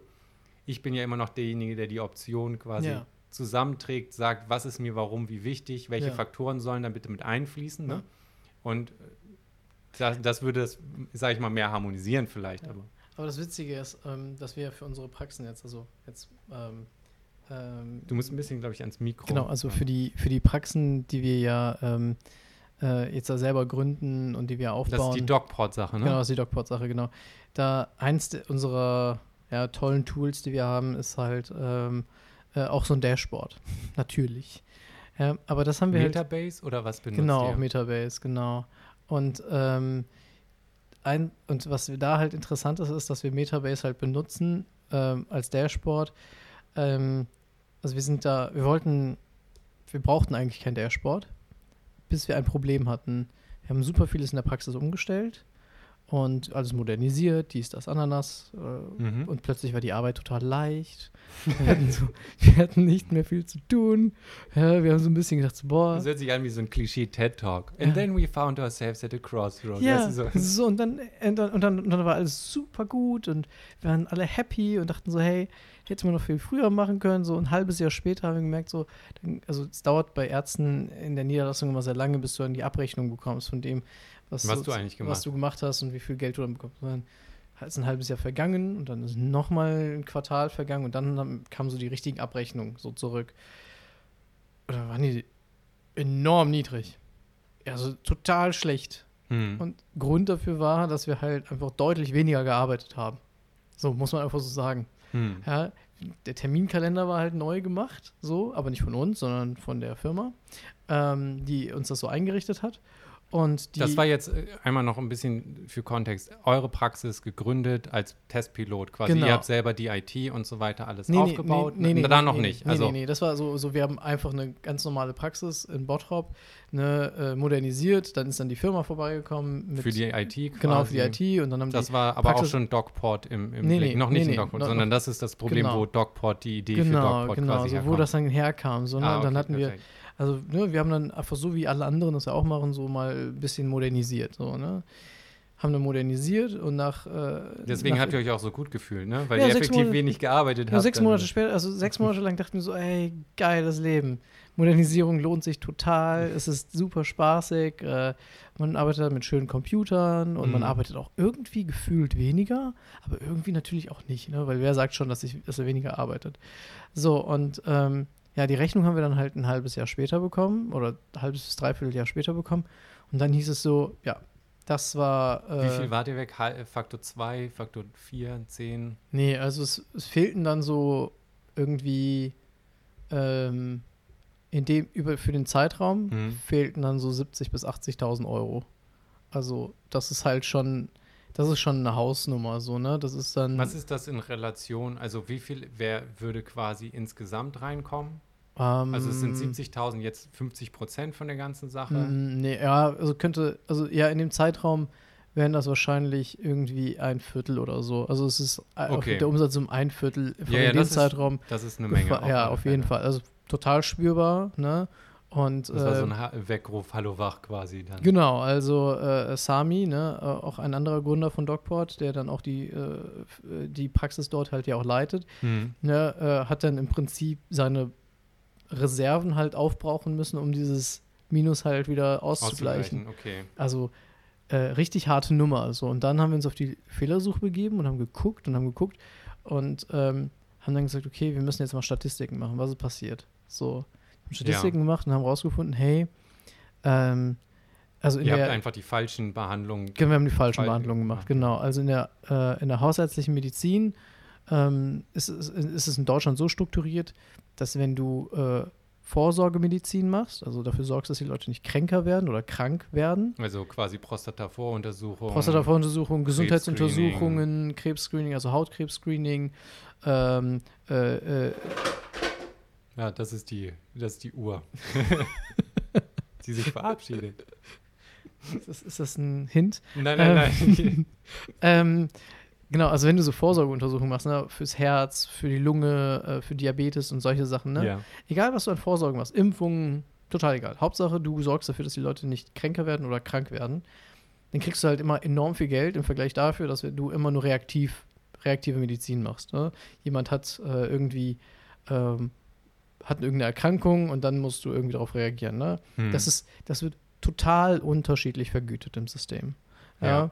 Ähm, der Aufwand ist auch total unterschiedlich. Ne? Der Aufwand, vorbeugende Medizin zu machen, ist beträchtlich weniger, als immer Reaktivmedizin zu machen. Aber dafür wird reaktive Medizin auch deutlich schlechter bezahlt nochmal. Also es ist total verrückt. Naja, also das ist dann unter der Linse der Steuerung, ne? Klar. Ja, genau. So, also die, also die, das deutsche Gesundheitssystem hat sich überlegt, so, hey, wir glauben, wir müssen einfach mal die deutschen Ärzte so mit Geld halt in die präventive Richtung halt schieben. Mhm. Und wir haben halt ganz, ganz wenig präventive Medizin halt gemacht. Ne? Und ähm, dadurch, dass wir halt ganz wenig davon gemacht haben, haben wir auch deutlich schlechter Geld verdient. Ähm, und am Ende des Tages muss man auch sagen, haben wir auch schlechtere Medizin dadurch gemacht. Das ist uns bloß nicht aufgefallen.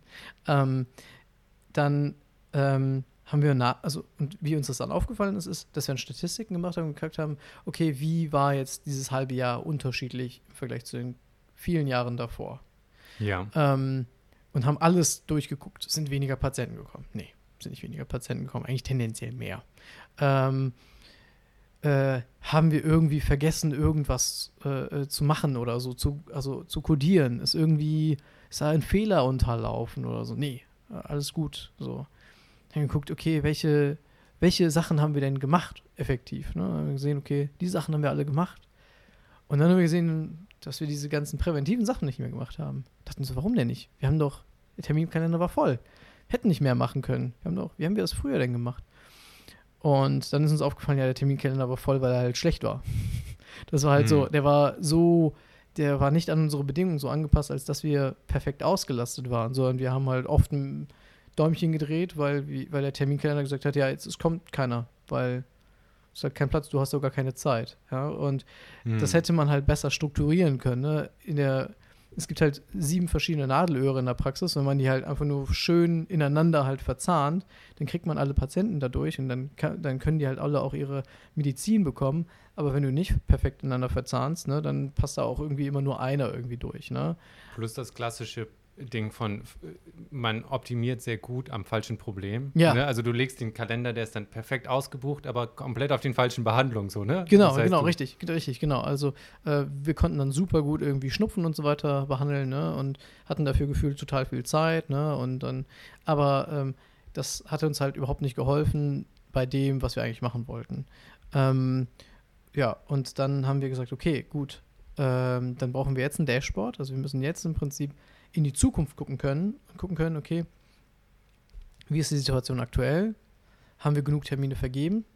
Und Und ist der Anteil der vergebenen Termine genug präventivlastig Genau, im das, das zu eine, ja. Und, Und, ist, äh, und wie sieht das dann aus genau. in Geld quasi? gen- nee, nee, also Zukunft, nee, oder? vor allem, also bei uns war das dann so, dass wir gesagt haben, okay, ähm, werden genug Patienten anteilsmäßig präventiv versorgt? Ne?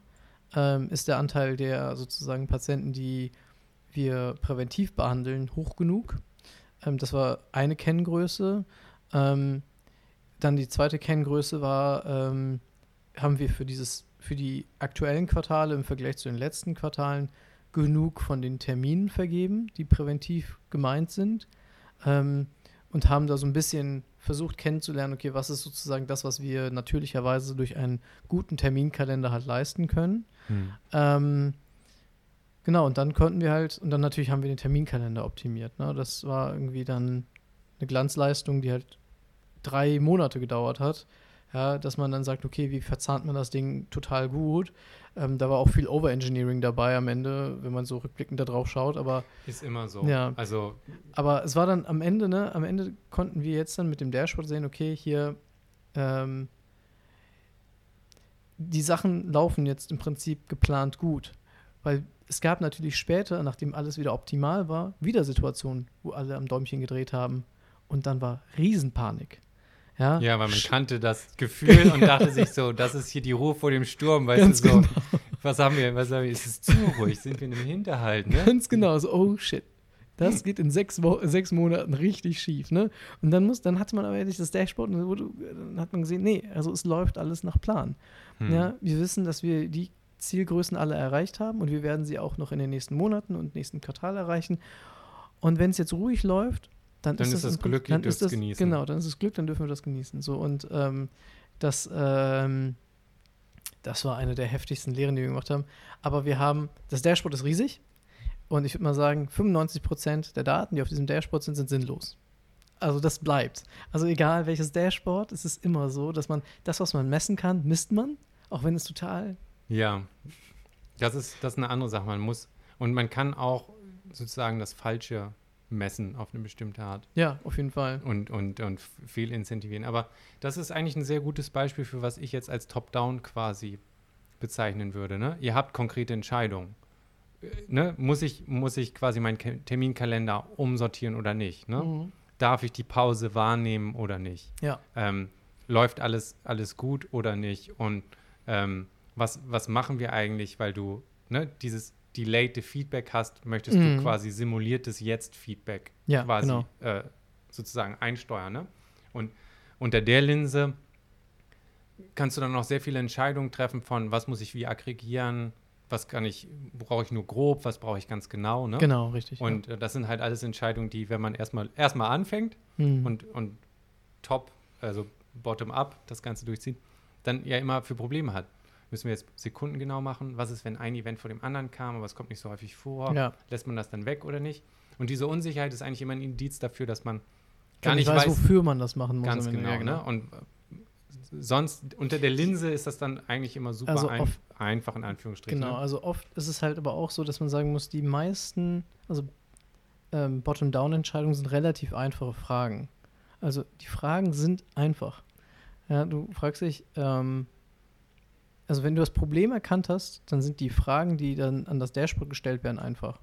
Wenn du weißt, okay, ähm, ich verdiene das weniger dann in Geld. Metriken übersetzen ist genau. öfter dann die Kunst, ne? Nee, nee, nee. Ich glaube, dass, nee, glaub, dass das dann einfach ist. Ne? Wenn, hm. du, wenn du erkannt hast, okay, ich habe ein Problem, ähm, ich weiß, wie ich auf dieses Problem reagieren würde, wo stehe ich gerade? Dafür ist das Dashboard dann hm. da. Dann weißt du ganz genau, wie, wie die Statistik auszusehen hm. hat. Ne? Aber wenn du das Problem nicht mal richtig verstanden hast, ne? wenn du ähm, wenn du denkst, so, hm, könnte es jetzt daran liegen, dass wir das vielleicht so gemacht haben oder das vielleicht so.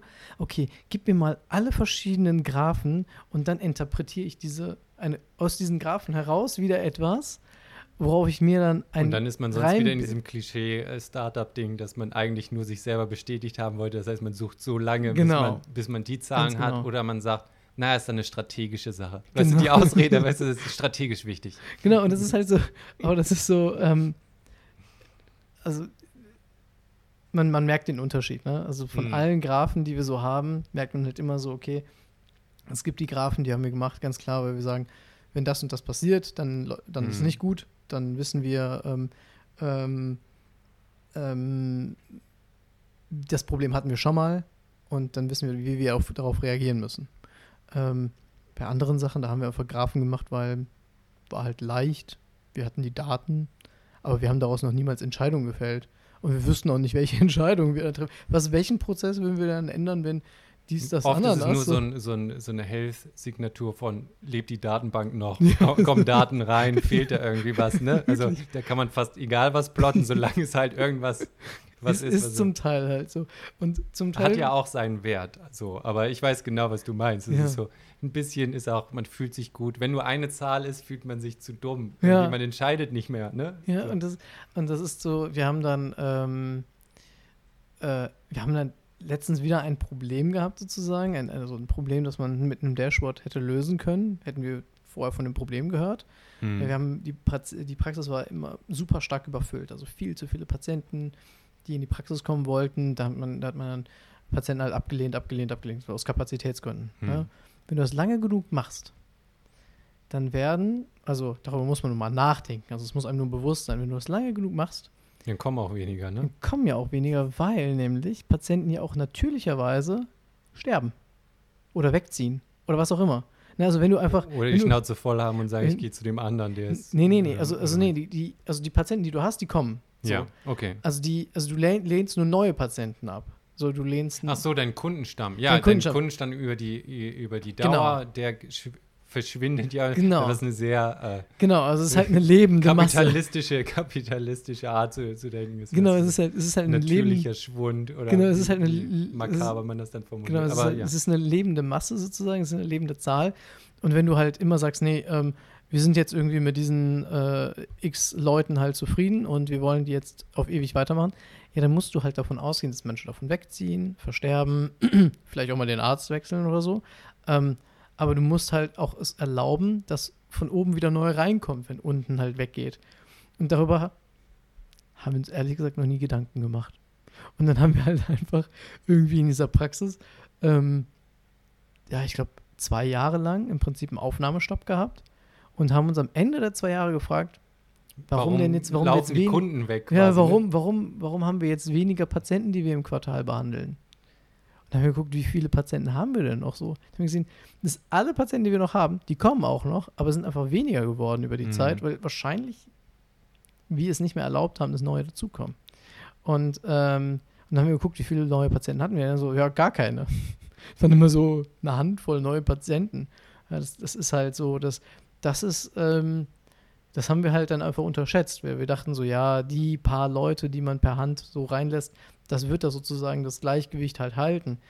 Tut's aber nicht. auch, Oder du, die Größe hast du ja gar nicht richtig im Kopf. Ne? Du hast gar keine- Sind das hast- 100 pro Woche, Wie viele, Leute, musst, ne? ja, wie viele Zwei? Leute sterben in einem Quartal? Wie viele Leute sterben in zwei Jahren? Also das weißt du ja gar nicht. Ich habe da keine Vorstellung von, ne? Weil, Hm. ähm, und dein Patientenstamm ist ja auch vielleicht so Wie groß durchschnittlich. ist das eigentlich? Sagen wir pro Praxis Einzugsgebiet normal, sagen wir jetzt nicht Innenstadt, sondern ländliches Gebiet. Ja, also du hast halt ähm, mh, von der, also, also damit du überhaupt eine kassenärztliche Praxis halt führen darfst, so ist, glaube ich, so eine Minimalgröße, dass du 750 Scheine im Quartal machst. Mm, nee, danke. Ähm, so, da kommt eigentlich jeder normale, normal Vollzeit arbeitende Arzt drüber. Deutlich. Macht so das Doppelte davon. Ja. Und dann gibt es noch Praxen, die nochmal vielleicht das Doppelte davon machen.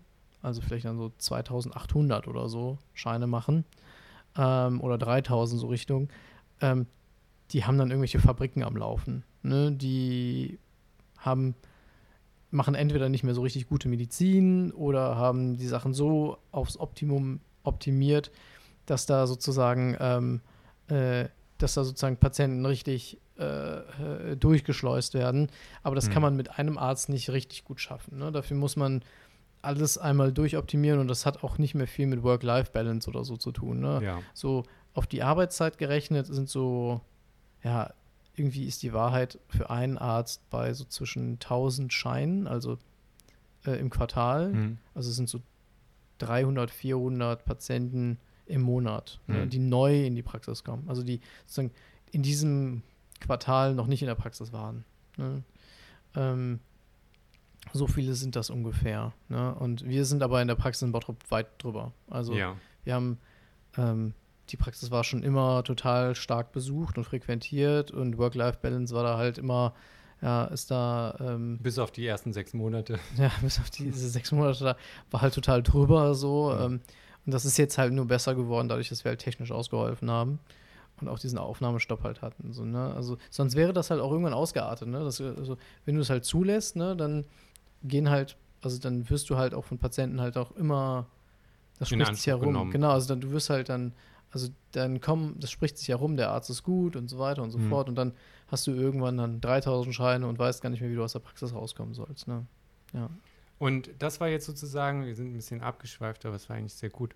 Äh, das Grundproblem in der Praxis und äh, quasi jetzt diese Engine, die ihr damit gebaut habt, also diese Softwarelösung, Dashboard und sozusagen diese Ja, drei Monate verdrahten, das ist jetzt die Herzstück-Idee quasi Nee, nee. Für, für, für Dogboard oder Nee, nee, nee, das ist so ein Tool. ein Tool? Also genau, das ist ein Tool, ähm, das wir halt nutzen. Weil ich wollte jetzt so, ich, ich beschreibe es Leuten immer als Franchise-Idee. Genau, also was wir eigentlich machen ist, wir bieten jungen Ärzten ähm, an, hausärztlich zu arbeiten Mhm.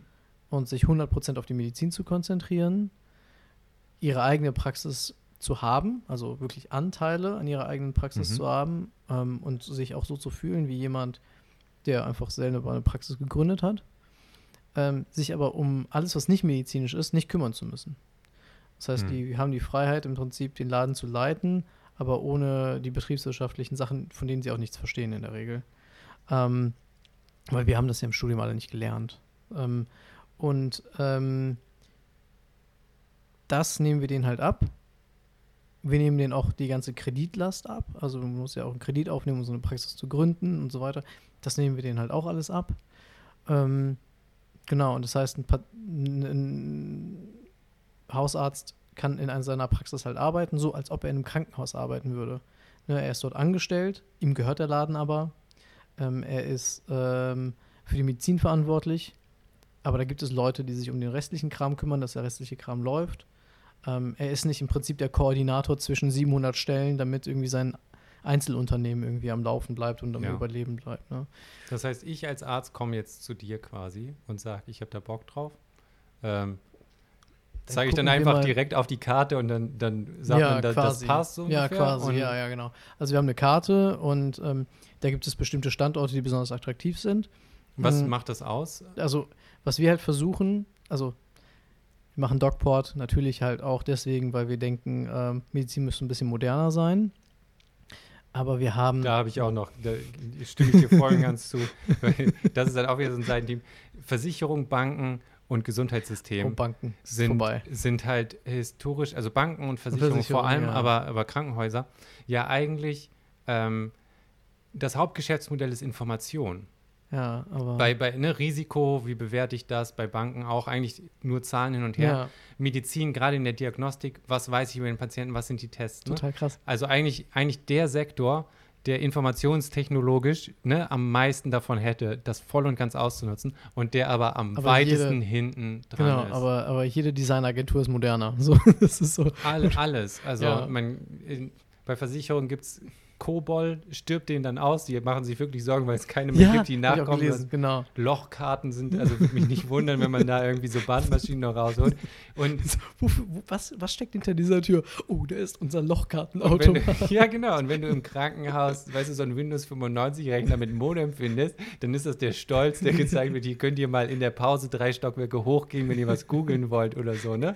Und das ist ja, also, Also es gibt nicht mal also- richtig übertrieben in der Medizin. Nee, ne? also es so. gibt, ähm, ja, also ich möchte mich da jetzt nicht zu sehr abfällig drüber äußern, aber es ist sehr ähnlich, wie du schon sagst. Ja. ähm, und, und klar, ne? Also, das sollte moderner, stimme ich dir vorhin ganz Fall, zu, genau. ne? Also, Also, wir, wir denken halt auch so, Hausarztpraxen, äh, Praxen außerhalb von Krankenhäusern, die haben das Potenzial, moderner zu sein, weil die Technik ist da draußen, man kann die nutzen. und vor allem ähm, seid ihr kleiner, ihr müsst nicht so ein großes Schiff quasi Genau, wenden, richtig. Ne? Das ist super leicht zu wenden alles. Ne? Hm. So, ähm, das ist zwar so, das ist so die Grundidee von uns, Hm. aber jeder hat natürlich mit seinem Startup auch so eine gewisse Mission. Und unsere Mission, also so, so, äh, und unsere Mission ist so zu sagen, wir wissen, dass es auf dem Land schwierig ist, eine Praxis zu eröffnen. Aber eigentlich der Ort ist, wo es am, am meisten, meisten gebraucht wird. Ja. Und dann war halt ganz lange die Aussage aus der Politik, ja, die jungen Ärzte, die sind ja alle in den Großstädten irgendwie ähm, akademisiert worden und dort äh, aufgewachsen sozusagen in ihren 20ern und die würden ja alle gerne in der Stadt bleiben, die möchten nicht zurück aufs Land. Das stimmt nicht. Die allermeisten würden schon erwägen, aufs Land zu gehen. Spätestens wenn sie Kinder haben, wird das plötzlich richtig attraktiv äh, für einige. Ähm, ja, plötzlich, also man hat irgendwie immer irgendwie in Köln oder in Düsseldorf oder in Hamburg oder Berlin wohnen wollen, aber plötzlich, wenn man dann irgendwie das zweite oder dritte Kind hat, denkt man sich so, hm, Haus wäre auch nicht schlecht, aber Haus in der Innenstadt gibt es nicht. Also vielleicht gehe ich dann doch ein bisschen raus oder so. Plötzlich ganz neue Optionen. Das heißt, also wir denken schon, dass, das, dass Leute auf dem Land eine ähm, Praxis eröffnen wollen würden, aber dann sehen sie, womit das verbunden ist. Dass du infrastrukturell komplett getrennt bist. Also ich meine, wenn du so eine Landarztpraxis eröffnest und du brauchst einen neuen Drucker, was machst du dann? Ja, du kannst hm. ja nicht mal eben irgendwo zu Saturn fahren, holst einen neuen Drucker oder auch, ich meine, wie oft wird dann irgendwas zu denen geliefert? Welches IT-Haus gibt es dann dort, das dich dort unterstützt? Und Support quasi und auf Abruf machen Genau, kann, und ne? Support auf Abruf macht, ja. Und mhm. ähm, ja, gibt es jemand, der dann irgendwie vorbeikommen kann oder der äh, äh, gibt es dort irgendwie Technik und Labor und was weiß ich. Ne? Vor also, allem dein Einzugsbereich ist ja auch tendenziell geografisch gesehen größer. Genau, plötzlich. Das heißt, Hausbesuche genau. dauern länger. Das heißt, es ist Zeit, die dir auch nochmal fehlt, wenn du nur auf dem gleichen genau, also, Level also, bist. Genau, also sobald du aufs Land gehst, hm. ist mhm. der technologische, die technologischen ähm, Bedürfnisse sind noch viel, viel stärker, als wenn du in der Stadt bist. Ja, weil da da drängen sich die Patienten quasi auf oder du suchst dir, nach, du suchst dir Patienten, hm. aber du brauchst keine Technologien, die dich bei der Arbeitslast unterstützen, so großartig. Aber je weiter du rausgehst, ja, je, je weiter sich die Patienten verteilen auf dem Land oder je unterversorgter die Patienten sind, weil da nicht 700 Krankenhäuser drumherum sind, die das irgendwie auffangen können, hm. desto mehr hängt dann davon ab, dass du als Hausarzt das technologisch irgendwie kompensieren kannst. Und da ist dann nichts. Da ist ja niemand, der dich unterstützen kann. Da musst du also zufälligerweise jetzt der krasse IT-Freak sein, der das alles kann. Und da haben wir uns ja gesagt, okay, wir sehen diesen Landarztmangel und wir glauben, dass man diesen Landarztmangel dadurch beheben kann, dass man uns hat. Dass man jemanden hat, der sagt, ich stelle dir das Modernste vom Modernen dahin, ich nehme dir das Risiko komplett weg. Das Einzige, was du machst, ist, du fährst zur Arbeit und hast Spaß und wo du wohnen willst, willst mit deinen Kindern dort in der Nähe wohnen, wohn doch. Ne? Ja. Und, ähm, und wir glauben, dass wir diesen Beweis erbringen können. Und deswegen ist so ein bisschen unser hehres Ziel, den Leuten eine Karte zu zeigen mit den unterversorgten Gebieten und zu sagen, hey, kommt dir irgendwas davon bekannt vor, weil du da schon mal warst und mir überlegt hast, hey, da würde ich ganz gerne hin? Oder kommt davon irgendwas in Frage, weil du da in der Nähe wohnst oder so? Ähm, wenn das der Fall ist, umso besser. Ja. Ja, mega cool. Aber weil ich sehe das ähnlich eh quasi. Ähm, und die andere Sache, die euch ja auch ein bisschen in die Hände spielt, eventuell, ne, ist ja jetzt äh, notgedrungen halt einmal das Internet sich weiter ausbreitet, ne? Also wenn du Glasfaserversorgung überall Voll hast. Voll merkwürdig. Und, äh, und dieses Internet. Dieses Internet. Ja, aber auch quasi, ich sag mal, auch so ganz plump, die, die andere Seite von Corona, ist ja. ja. auch, dass jetzt Ballungsgebiete und das Wohnen in der Innenstadt und so, wenn da alles zu ist und man das, also wenn, je nachdem, wo die Reise jetzt quasi gesellschaftlich hingeht und was dieses Ding dann quasi ist, aber ähm, viele Unternehmen haben jetzt den, den Weckruf mit Homeoffice und, und Digitalisierung bekommen. Ne? Man merkt, dass ähm, da, da wird jetzt wieder, also das ist der Sektor, denn, da wird voll investiert. Aber ändert so. sich dann gesellschaftlich was, wenn du nicht mehr bei deiner Arbeitsstätte wohnen musst, weil du da nicht jeden Tag hinfahren musst? Naja, ländliche Regionen, genau. Wenn plötzlich attraktiver wenn, vielleicht, wenn, attraktiver. wenn dort halt Internet ist, ja. Genau, und das heißt, das sind, das sind ja Sachen, die man so oder so eigentlich auch gerne haben möchte gesellschaftlich, ja. dass das eben gleichmäßiger verteilt ist mhm. und, und die Ballungsräume so ein bisschen äh, da rausgenommen werden. Ne? Also von daher ist es ja eigentlich mit ganz viel Glück genau die richtige Kerbe, in die es geht. Ja, ich glaube auch, dass so ein bisschen diese Corona-Krise auch gezeigt hat, dass mh, hm, es gab so eine Situation letztes Jahr, da hat man bei diesen präventiven Untersuchungen von heute auf morgen, das stimmt aber nicht, sondern es war so mit drei Wochen Vorlaufzeit, die Regeln geändert. Und das hat für enormen Aufruhr gesorgt in, bei den Nee, das scheint ja, wenn du jetzt sagst, sechs Monate sind da eigentlich so die Abrechnungsdinger, Genau. Planungssicherheiten. Du hast ja auch, die, die Leute kommen ja nicht von jetzt auf gleich rein, Ja, sondern also du hast vergibst die Termine, nächsten, genau, du hast genau. ja schon drei, vier Monate vor Genau, komplett dann ausgebucht. ganz genau, oder das so. war das Problem. Man hat also die Regeln geändert und gesagt, nicht jeder kann irgendwie alle zwei Jahre ein, äh, ein, eine Check-up-Untersuchung haben, sondern nur noch alle drei Jahre. Aber du hast natürlich schon Termine vergeben fürs nächste Quartal. So, die dürfen jetzt aber nicht mehr kommen. Und das war dann innerhalb von drei Wochen quasi, von heute auf morgen hat man die Regeln verändert. Da war so ein krasser Aufruhr unter den Hausärzten. Die haben gesagt, hey, was glaubt ihr, wer wir sind?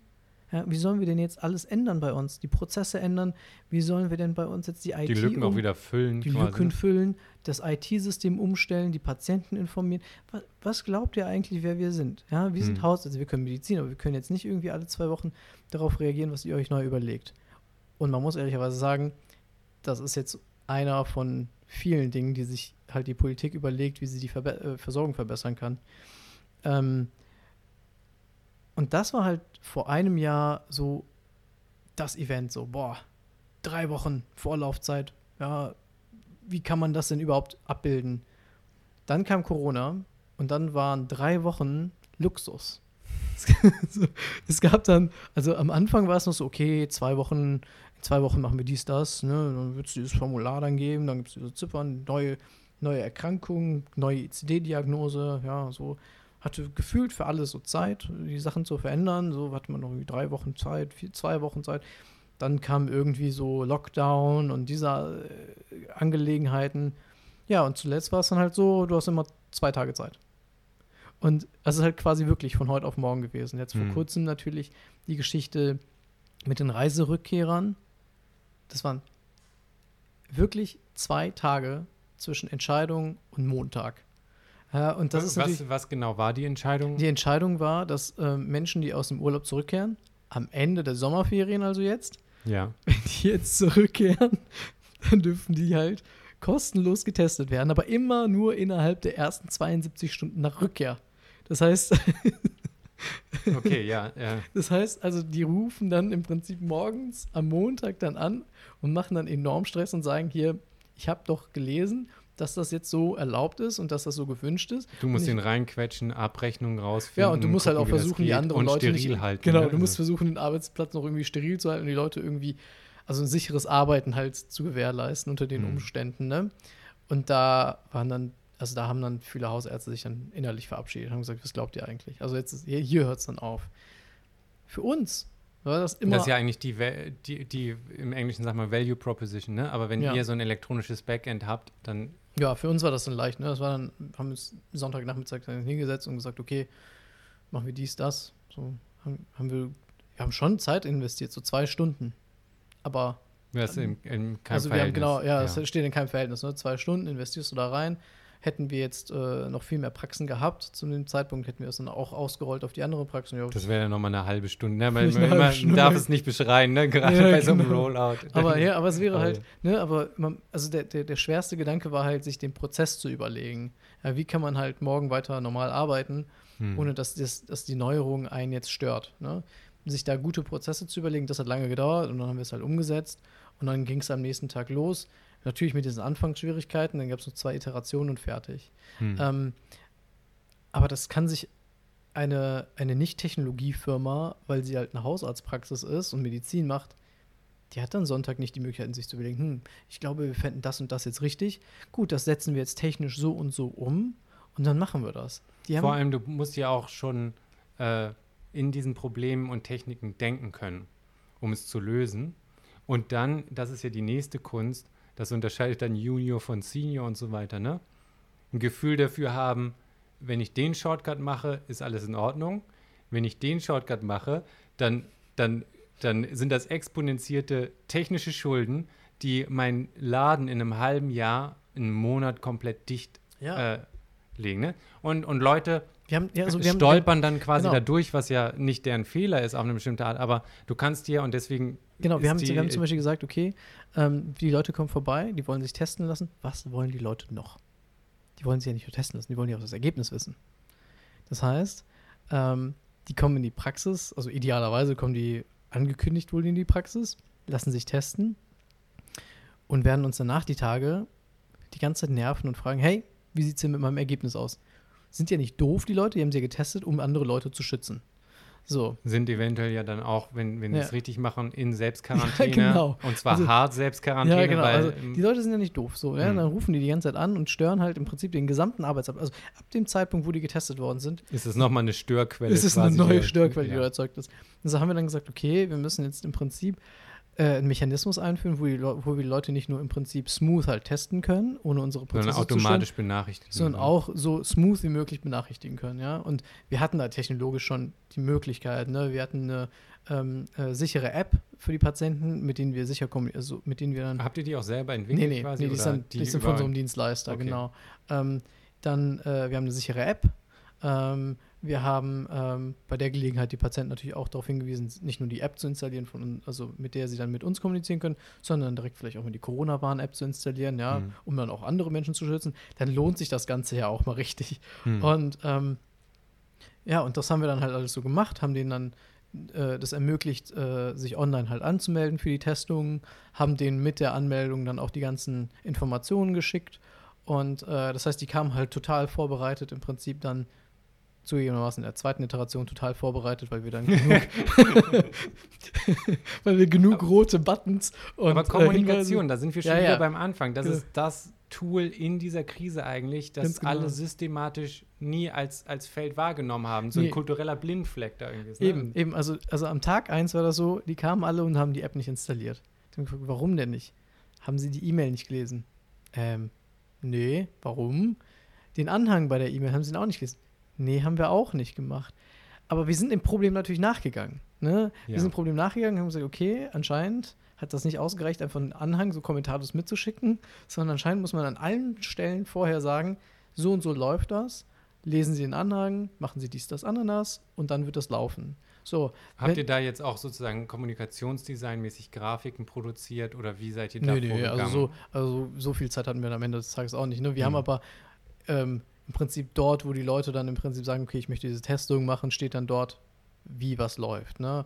Und dann äh, sind sie, also da an dem Punkt, wo du das Interesse für so eine Testung zum Beispiel ze- zeigst, sind sie am meisten im Prinzip aware, um Informationen zu bekommen, wie was passiert. Und genau an Dann dieser ersten Stelle. Schritt eins, Schritt eins ist, Leute zuerst mal zu informieren. App installieren. Genau, Ne? so. Da kommt die Information zurück, schneller Test und Genau, Antwort. so, Schritt zwei, genau. melden Sie sich bei uns, Termin gibt es hier und so Genau, weiter. so ne? dann, Oder über die genau, App. Genau, ja, Mhm. dann, dann machen die einen Termin halt über die Homepage und äh, äh, kommen dann halt dahin und werden dann getestet. Ja, und das hat dann ähm, eigentlich also wirklich ganz gut funktioniert. Also wir, wir könnten jetzt eigentlich auch mehr testen. So, das ist jetzt, das ist jetzt keine Belastung mehr geworden für uns, sondern eigentlich ist es für uns auch ein Vehikel geworden, den Patienten mal die App zu zeigen, die Kommunikation für uns zu erleichtern. Ne? Alle haben jetzt im Prinzip von dieser von diesem politischen Schnellschuss, ja, äh, alle Reiserückkehrer und alle Lehrer zu testen, profitiert, aus unserer Sicht. Ne? Wir konnten dadurch Hm. im Prinzip ähm, die Patienten noch ein Stück weit adäquater versorgen. Ja, und die, ich sag mal, allgemeine Digitalisierung weiter ausrollen. Genau, richtig, ne? ja, genau. Ja. Ja, mega cool. Was gehört denn dazu? Weil ich bin in dem Sektor ja auch quasi über die Versicherung mit involviert und Gesundheitsdaten äh, und Datenschutz quasi ist eigentlich immer so äh, im Prinzip Data Science dann im Hardcore-Modus, weil, Mhm. weil du, also ich jetzt quasi auch das erste Mal, was ist das Strafgesetzbuch 203? Mhm. Äh, ärzte Ja, Schweigepflicht, also ja, äh, brechen, genau. Genau, Ja. äh, äh, das ist wie Postgeheimnis, Anwaltsgeheimnis, Mhm. ärztliche Gesundheitsdaten. Mhm. Und ähm, Anonymität ist ja in dem Sinne immer noch mal kritisch, weil es wie tot nicht reversibel ist. Du kannst es nicht wieder zurücknehmen. Ne? Aber jedenfalls falle ich da jetzt mittlerweile, also wenn ich in Gesundheitsprojekten arbeiten würde, Mhm. aber quasi auch darunter. Und das ist immer so ein heißes Eisen. Wo lagert man das? Ja. Was gehört da legal mit dazu? Äh, DSGVO aus, aus meiner Brille ist halt die zwei Mhm. Jahre Vorwarnungsphase hat keiner genutzt gefühlt, so ungefähr. Die haben einfach alle gewartet. Und Oder zwei äh, Monate davor, bam. ja, ja, wenn, wenn, überhaupt, ne? Aber das, eigentlich, das, eigentlich hat sich nur geändert, dass alle ein Impressum gemacht haben. So, ne? Dass man- aber, aber das Interessante war, dass ja ähm, es gab es gibt ja- es gab ja das Datenschutz äh, äh, die Datenschutzgrundverordnung Hm. und dann gab es aber ähm, es gibt jetzt auch das äh, Patientendatenschutz jetzt weiß ich nicht ganz genau wie es äh, komplett heißt aber es gibt auch ein Patientendatenschutzgesetz das jetzt Ja. kommt Ähm, und da kümmert sich halt auch gefühlt niemand drum. Ne? Hm. Das soll halt im Prinzip, also die medizinischen Daten in Deutschland sind super ungesichert. Ja, du kannst im Prinzip. Also der de facto Stand, ja, von der Gesetzesgebung her ist das eigentlich ein, ein sehr, also was heißt heikles Ding, aber da, da Nö, also eigentlich, also vom Gesetz her sind die sicher. Ich weiß, was du meinst, ja, also Also der Aber Stand ist aber, ähm, weil die der- Infrastruktur so schlecht ist, ne? genau, also de ähm, facto ist es sind die- wirklich sind die Trampelpfade total streckenweise, krass. Ne? Ja. Und ähm, da ist gar kein Patientendatenschutz. Das soll jetzt ein neues Gesetz besser regeln. Wo man sich denkt, so, das neue Gesetz bietet ja keine Lösungsschritte, keine Lösungswege. Ähm, Aber ganz konkret für euch, äh, das sind ja dann immer schon zum Beispiel so Überlegungen, benutzt man sowas wie Google oder Cloud-Dienste, ist ja eigentlich fast immer kategorisch dann schon, schon nein oder ein Riesenproblem oder ein anderes, weil du Datenverarbeitungsvereinbarungen ja irgendwie treffen musst ja, oder also nicht. du würdest halt, also Ähm, das, also es gibt eine ganz einfache Lösung dafür Mhm. im Gesundheitszentrum, äh, Gesundheitsbereich. Ähm, ähm, Daten nie auszulagern, also pa Patientendaten. einfach in-house halten. Genau, nie auslagern, Nummer Mhm. eins. Und nie zentralisieren. Also das ist äh, also ganz normale Regeln eigentlich, die, glaube ich, ähm, äh, Naja, aber sind. gegen jede Designphilosophie von moderner Infrastruktur, also der, der ganze Hype sind jetzt Cloud, Microservices und äh, Cloud-Dienste und so weiter. Ja. Das heißt, man ballert alles irgendwie dupliziert auf, auf in die Cloud quasi. Ja, klar, natürlich, das kann Ja. man machen, ne? Und, ähm, äh, aber ähm, für unsere, also aus unserer Sicht wäre es halt deutlich einfacher gewesen, alles in die Cloud auszulagern. Ja, dann wird das Rollout für immer deutlich einfacher. Aber man muss einfach sagen, ähm, wie hoch sind irgendwelche Gefahren Klar, ähm, ja. und Aber das ähm, macht ja den, und den wie- Sektor halt auch so, so schwer, muss, ne? Ja, man muss einfach sagen, wir sind am Ende ähm, nicht die absoluten Sicherheitsexperten, ne? Hm. sondern wir sind aus dieser ärztlichen Pers- Perspektive ähm, und so mit ein bisschen technischer, technischer Hintergrund denken so, ja, okay, ähm, wie gut kann man das machen und wie groß, also wie, wie kann man die grö größten Gefahren im Prinzip minimieren? Wie kann man den Aufwand für jemanden, der im Prinzip systematisch davor gehen will, einfach erhöhen? Ähm, und da sind halt so Sachen wie, man dezentralisiert die Dinge. Oder eure wichtig. App, dass man der Versuchung widersteht, eine E-Mail zu schicken mit Anhang über ja, irgendwas ja, nicht genau. Also ne? ja, also wir haben zum Beispiel, also dass wir, ähm, wir, wir haben, wir haben natürlich auch eine Praxis-E-Mail-Adresse, aber wir haben halt, wir haben ähm, auf der Homepage halt den Hinweis, Nicht sendet nichts. schicken ne? Sie uns nichts. Ja, also bitte machen Sie das nicht. Ja, weil ähm, äh, also E-Mail ist einfach kein sicheres äh, äh, Kommunikationstool, weil es benutzt ja auch keiner irgend, irgendwie eine großartige Verschlüsselung. Mhm. Ähm, und bitte senden Sie uns nichts zu. Ähm, am Ende benutzen wir für äh, benutzen wir die gleichen E-Mail-Server, die die anderen auch benutzen. Und wie sicher sind die? Keiner weiß das. Mhm. Ähm, das Einzige, was wir wissen, ist, wenn Sie an Ihre Patientendaten rankommen wollen, dann müssen Sie im Prinzip einbrechen. Ja, entweder irgendwie auf einem Bei euch quasi also, physisch ja, in der genau. Praxis, ne? Ja, müssen Sie in dieser einzelnen Praxis physisch einbrechen oder wenigstens digital. Und das ist ähm, ja mit sehr, sehr großen Hürden verbunden, weil Ja. da sind Türen, da sind, äh, äh, da sind Netzwerksicherheiten halt drin, die, ähm, wo halt im Prinzip immer, ja, also mit dem aktuellen Stand der Technik, die, ähm, die Mechanismen halt eingebaut sind, so, Hm. ne? Aber man hätte halt an vielen Punkten halt auch sagen können, aus dem Komfort, aus dem Komfort heraus würde man Patientendaten zum Beispiel auch woanders hinlagern oder Ja. versenden oder austauschen oder so. Ähm, aber wenn man sich erstmal auf diesen Weg begibt ne, und sagt, ja, jetzt mache Man ich mal kann aus. Sicherheit nicht nachträglich. Das- also es also- muss ein Designprinzip von Anfang an sein Genau. in der Infrastruktur, Genau, in richtig. der Architektur. Genau, und das, das macht dich aber auch natürlich vulnerabel, ne? weil ähm, wenn du zum Beispiel einen Online-Terminkalender anbietest, ne? jetzt für die Corona-Testung, Ja. und ähm, dann ist dieser Online-Kalender zum Beispiel, äh, der ist halt, der ist auch von unserem äh, Praxisdienstleister, ne? der wird von denen halt programmiert und der ist vom Datenschutz her super, der ist aber ähm, problematisch, weil man den halt hacken kann, also theoretisch relativ einfach. Ne? Man kann den sozusagen, man kann einfach den Terminkalender spammen, weil dieser Kalender nichts darüber weiß, ob man Patient dort ist, ob man die Legitimation hat, sich dort anzumelden. Der notiert auch nicht, wie viele Patienten, also wie oft sich dieser Patient oder dieser ähm, äh, ähm, ja, ähm, dieser Termin zum Beispiel ausgebucht worden ist oder wie viele Termine wurden online jetzt abgebucht. Diese ja, Information, sonst hast du halt Data Leakage andersrum. Ich Genau. könnte einfach pingen und sagen, oh, äh, ne, mal, ich probiere einfach Patientendaten so lange aus, bis ich einen genau. machen konnte, So, dann weiß ich, ich genau bin das Patient bei einzige, denen. genau das so, ne? einzige, Ja, was das diese, das einzige, die einzige Information, die dieser Kalender hat, ist halt so, ja, da könnte ich den Termin geben. Da kann ich dir keinen Termin geben. Diesen Termin kann ich fünf, fünf Minuten für dich reservieren. So, das ist alles, ne? Hm. Das heißt so, dass dann der, ähm, dass es natürlich dadurch halt möglich wird, ne, aufgrund dieses, ähm, auf diese, aufgrund dieser erhöhten Sicherheit, dass ähm, man jetzt einfach ein Skript schreibt und dann wird dieser Kalender einfach vollgeknallt mit Terminen. Mach das, ne? Aber dann machst du es auf einer Praxis. Klar kannst du es dann über alle anderen Praxisen, das, das Skript halt auch über alle anderen Praxen dann Mhm. laufen lassen. Aber gut, dann würde man halt welchen Schaden halt anrichten. Auf der anderen Seite, wenn du sagst, okay, ich möchte, dass dieser potenzielle Schaden nicht angerichtet wird, Hm.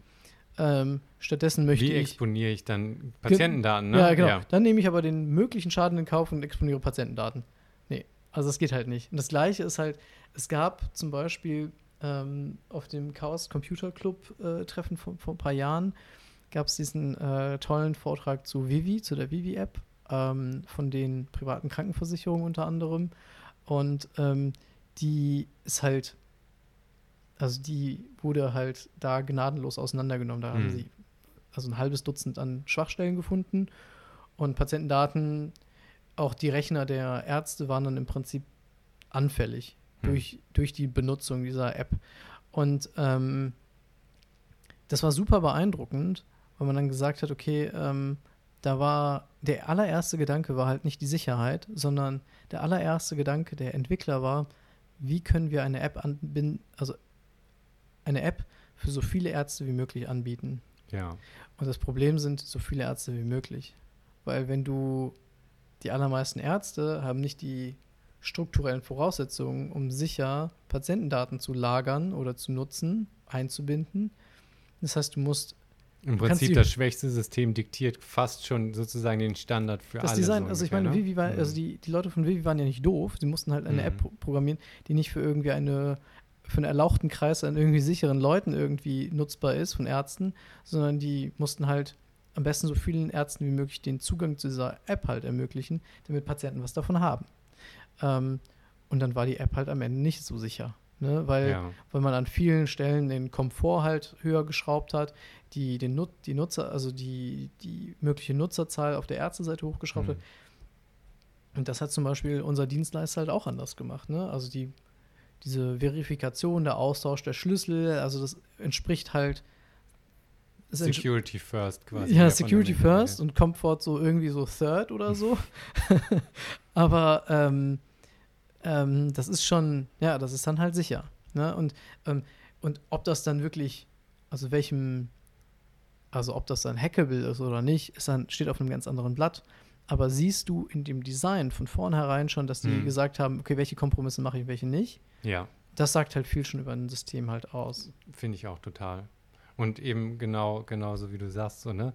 Die, da, da lassen die Leute dann die Hosen runter auf eine bestimmte Art. Deswegen mag ich zum Beispiel äh, Industrieparks oder so, das Design davon, weißt du, diese ganzen Rohre und grellen Lichter und so weiter. Weil auf eine bestimmte Art ist das ehrlich. Da macht niemand so einen Baum hin und tut so, als wäre er Öko oder so, sondern da steht, weißt du, jede Lampe ist da wegen einer Vorschrift. Wenn die, wenn die könnten, würden die das alles nicht machen oder so, ja. Das Ding ist so hässlich, wie wir im Grunde unserer kapitalistischen Seele irgendwie Das nach sind. DIN-Norm festgeschrieben Ja, haben. oder? Weißt du, das ist so ein grell leuchtendes, hier so ein Dampfrohr und keine Ahnung was. Und das, das äh, ist zwar ästhetisch nicht schön, aber es ist ehrlich. Ja. Ne? Weil, es, weil, es diese, äh, weil es wenigstens nicht mehr, nicht mehr so tut, als ob. Ne? Aber an der Stelle, Mhm. aber an der Stelle dürfte man sich alles erlauben, finde ich persönlich, ne? ja, aber es kostet alles Geld. Und dann merkt man, das ist das, was den Leuten wirklich wichtig ist. Das heißt, du machst wirklich nur das. Grelles Licht, alle bekommen Migräne, keine Ahnung. ja, ja, ja. Aber so, ne? Und dann, dann ist es halt so, okay, das Licht, weil Leitern müssen ausgeleuchtet werden, du musst da hochgehen können wegen Fluchtweg oder irgendwas und, Ja, und fertig ist. Aber das ist äh, der Cyberne äh, Ky- Kybernetik heißt das, glaube ich, cy- cybernetischer Ansatz. Die Funktion einer Sache erfährst du nicht darüber, was, was die Leute sagen, was es tun sollte, sondern darüber, was es wirklich macht. Und das ist ja genau das, was du sagst, ne? Die Leute sagen, das soll sicher sein, aber was es macht, ist eigentlich Komfort maximieren. Mhm. Das heißt, die Funktion der Sache ist wirklich immer schon gewesen, Komfort zu maximieren. Mhm. Ne? Und ich finde es halt, halt, so witzig, ne? dass man dann, ähm, dass man ähm, den Komfort halt in so einer App halt maximiert hat und maxim weiter maximiert hat, mhm. bis man zu so einem Unsicherheitsfaktor gekommen ist, dass der Unterschied zwischen dieser App und der e Hackbarkeit so, ne? der E-Mail sehr ähnlich geworden ist. Mhm. Ja, dass man gesagt hat, ja, okay, gut, ob ich jetzt diese App benutze, ist gefühlt, also von der gefühlten Sicherheit, weil ich bin ja im Prinzip jetzt kein Spezialist, mhm. aber von der gefühlten Sicherheit ist es ähnlich sicher vom Schreckensszenario wie eine E-Mail. Mhm. Ja, oder ähm, ja, also das, also da, da würde mich, würde ich dann als Arzt auch sagen, was überzeugt mich jetzt irgendwie nicht. Aber viele Ärzte haben auch nicht das technische Know-how, ne? Die wissen, glaube ich, gar nicht, dass das, das E-Mail unsicher ist. Die wissen auch nicht, also was man halt ganz oft zum Beispiel im Internet halt sieht, ist so, also ähm, auf Homepages von Hausärzten, dass da so Formulare sind. Dann kannst du ein Formular ausfüllen, um eine Terminanfrage zu stellen oder Rezepte anzufordern und ja. so. Was glaubst du denn, wie diese Daten von der Homepage zu der Praxis gelangen? Also so wie du suggestivfrei Klartext quasi direkt auf den Server und, und Ja, nein, also die werden hoffentlich nicht auf dem Server gespeichert, ja, sondern die werden wahrscheinlich direkt im Prinzip, ja, mit irgendeinem ja, äh, Mail-Verfahren direkt aber offen im Klartext halt dann weitergeleitet ähm, und gelangen dann halt zur in den ins E-Mail-Postfach der Praxis, der dann auch irgendwie nicht besonders wahrscheinlich gesichert mhm. ist, so, ne? Ähm, ja, und das ist, ähm, das ist so ein bisschen Stand heute. Und immer wenn ich das sehe, dann denke ich so, ja. Also das, das ist dieser Dunning-Krüger-Effekt. Du brauchst ein gewisses Talent, um dein eigenes Talent überhaupt erst einschätzen zu können. Das heißt, wenn du keine Ahnung hast, denkst du, die Sache ist super einfach, ja, das kriege ich schon hin. Wenn ne? mich, aber wenn du mich fragst, ne, also wenn du mich nach meiner persönlichen, nach meiner persönlichen mhm. Einschätzung fragst, natürlich haben wir einen Anspruch bei uns ähm, in unserem System. Das ist jetzt DocPort. Ja, genau, ja. In, bei DocPort jetzt und bei unseren eigenen Praxen, die wir aufbauen, einen bestimmten Datenschutzstandard halt hinzustellen. Hm. Und bei den Praxen, die wir selber haben, da können wir den auch größtenteils halt auch erfüllen. Ja. Wir denken, okay, das machen die Patienten mit. Ähm, das äh, ähm, ähm, können wir irgendwie, äh, so funktionieren die Prozesse auch noch. Das ist äh, Stand der Dinge heute. Ähm, das wird sich wahrscheinlich auch die nächsten paar Jahre noch irgendwie so halten und da wird man nicht in den nächsten zwei, drei Jahren merken, oh, das war aber jetzt Käse. Ne? Vielleicht merkt man das in den nächsten fünf oder zehn Jahren, aber hm. ne, das, man hat nicht jetzt schon auf eine total unsichere Technologie gesetzt. Ähm, und dann machen wir es aber vielleicht für andere Ärzte, über die wir halt keine Entscheidungsverfügung haben. Und das ist dann sehr, sehr schwierig. Weil dann fängt es zum Beispiel mit sowas an, wenn ein Patient bei Ihnen in die Praxis kommt das ist jetzt das Szenario, jemand hat, sag ich mal, das Franchise bei euch genommen, ist angestellter Arzt. Nee, meinst nee, du das? Nee, oder nee, sondern, also da, da Was meinst wir, du mit nee, keiner Verfügung? Genau, also ähm, wir machen, also neben den Praxen selber gründen und mhm. dieses Franchise-System, da haben wir im Prinzip noch den technischen Traum drauf und sagen hier, wir tragen auch die betriebswirtschaftliche Verantwortung, wir tragen die okay. Verantwortung auf der gesamten Ebene ähm, und wir ähm, möchten gerne das, was wir richtig finden und das, was wir überhaupt umsetzen können, auch umsetzen. Ja. Vom Datenschutzaspekt zum Beispiel. Ähm, aber dann unterstützen wir auch ja andere Praxen, die uns nicht gehören, deren Ärzte nicht von uns angestellt sind, sondern die ihren eigenen Praxen sind, dabei neue Praxen zu gründen oder zu modernisieren. Ähm, und denen sagen wir dann so, da könnt ihr so Handlungsempfehlungen quasi ausgeben, genau. aber. Dann geben wir den Handlungsempfehlungen. Zum Beispiel eine Handlungsempfehlung ganz einfach und sollte eigentlich eine Selbstverständlichkeit sein, ist, dass alle Patienten eine Datenschutzvereinbarung unterschreiben und dort ganz klar halt ihren Willen ausdrücken, wie Daten ausgetauscht werden, mit wem, ja. ähm, mit wem man die Daten auch gerne austauschen soll oder kann und auf welchem Weg und so weiter und so fort. Und das fällt den meisten Ärzten sehr schwierig, das zu respektieren. Also das ist, wird erstmal als lästig wahrgenommen als lästig und noch ein Formularzettel. Noch ein, und, ja. Genau, also, also so in dem Mai, wo die neue Datenschutzgrundverordnung durchgekommen ist, gab es super viele Formulare, die man unterschrieben hat. Und dann ist das so rapide runtergegangen und dann gab es irgendwie keine Formulare mehr. Und dann gab es irgendwie gefühlt auch die Realität der Datenschutzgrundverordnung nicht mehr. Das ist halt. Und, und, jetzt, irgendwie ein paar Jahre später, ja, ist das kein Thema mehr. Und keiner mhm. möchte das haben. Und wir haben das programmiert und wir bieten das auch an. Aber keiner möchte das im Prinzip durchsetzen. Keiner möchte das wirklich nutzen. Und ähm, da hast du, da hast du halt auch, das ist auch wieder so ein Aspekt, wo man sagt, okay, vielleicht macht dieses Franchise auch wirklich Sinn, weil die möchten sich auch nicht mit dem Thema beschäftigen. Naja, das, du hast den Konflikt ja schon, schon sehr gut rausgearbeitet. Es ist im, ultimativ immer Sicherheit und Komfort. Ja. Und, und gerade wenn man da eigentlich nur Kosten und weniger Komfort mit hat, dann ist das immer hart zu verkaufen. Ne? Also mein Leben wird sozusagen subjektiv gefühlt erstmal scheiße. Mehr Zettel, mehr Kopfschmerzen, ich bin weniger schnell, die Leute kriegen eigentlich Gefühl. Ich muss den Leuten irgendwie Datenschutz erklären, obwohl sie selber keinen Bock darauf haben. Man selber hat es auch nicht verstanden. ja, Und ich genau. sage ihnen jetzt, wisst ihr noch die coole App, wo ihr gesehen habt, dass ein Dings frei ist? Jetzt kann das abgesagt werden wegen Datenschutz. ja, ist jetzt beknackter geworden für euch. So, mehr genau. Stress. Und, und das Sicherheitsrisiko und so, das ist die abstrakte Größe, das sind auch so niederfrequente Ereignisse, die dann aber heavy hitten. Aber das heißt, ja, viele, ich sehe das nicht, ne? Wie oft ist das schon mal vorgekommen? Wir waren doch immer sicher. Was ist denn überhaupt, ne? Das wahrgenommene Risiko ist quasi abgerundet, verschwunden, ja. null so ungefähr, ne? Und das ist Es gab halt ein ganz, ganz witziges Beispiel. Ähm, die Information, der Informationsaustausch im Gesundheitssystem ist bis heute ja im Wesentlichen läuft er über Fax äh, oder über Post. Ähm, da werden halt Briefe verschickt. In der Versicherung wird auch noch Tonnen von Papier ges Ja, genau, also alles quasi. Genau, also wird halt alles per Papier gemacht und es wird aber, es geht im Prinzip alles äh, komplett in, äh, undigital, entweder übers Fax oder über ähm, direkt die Post.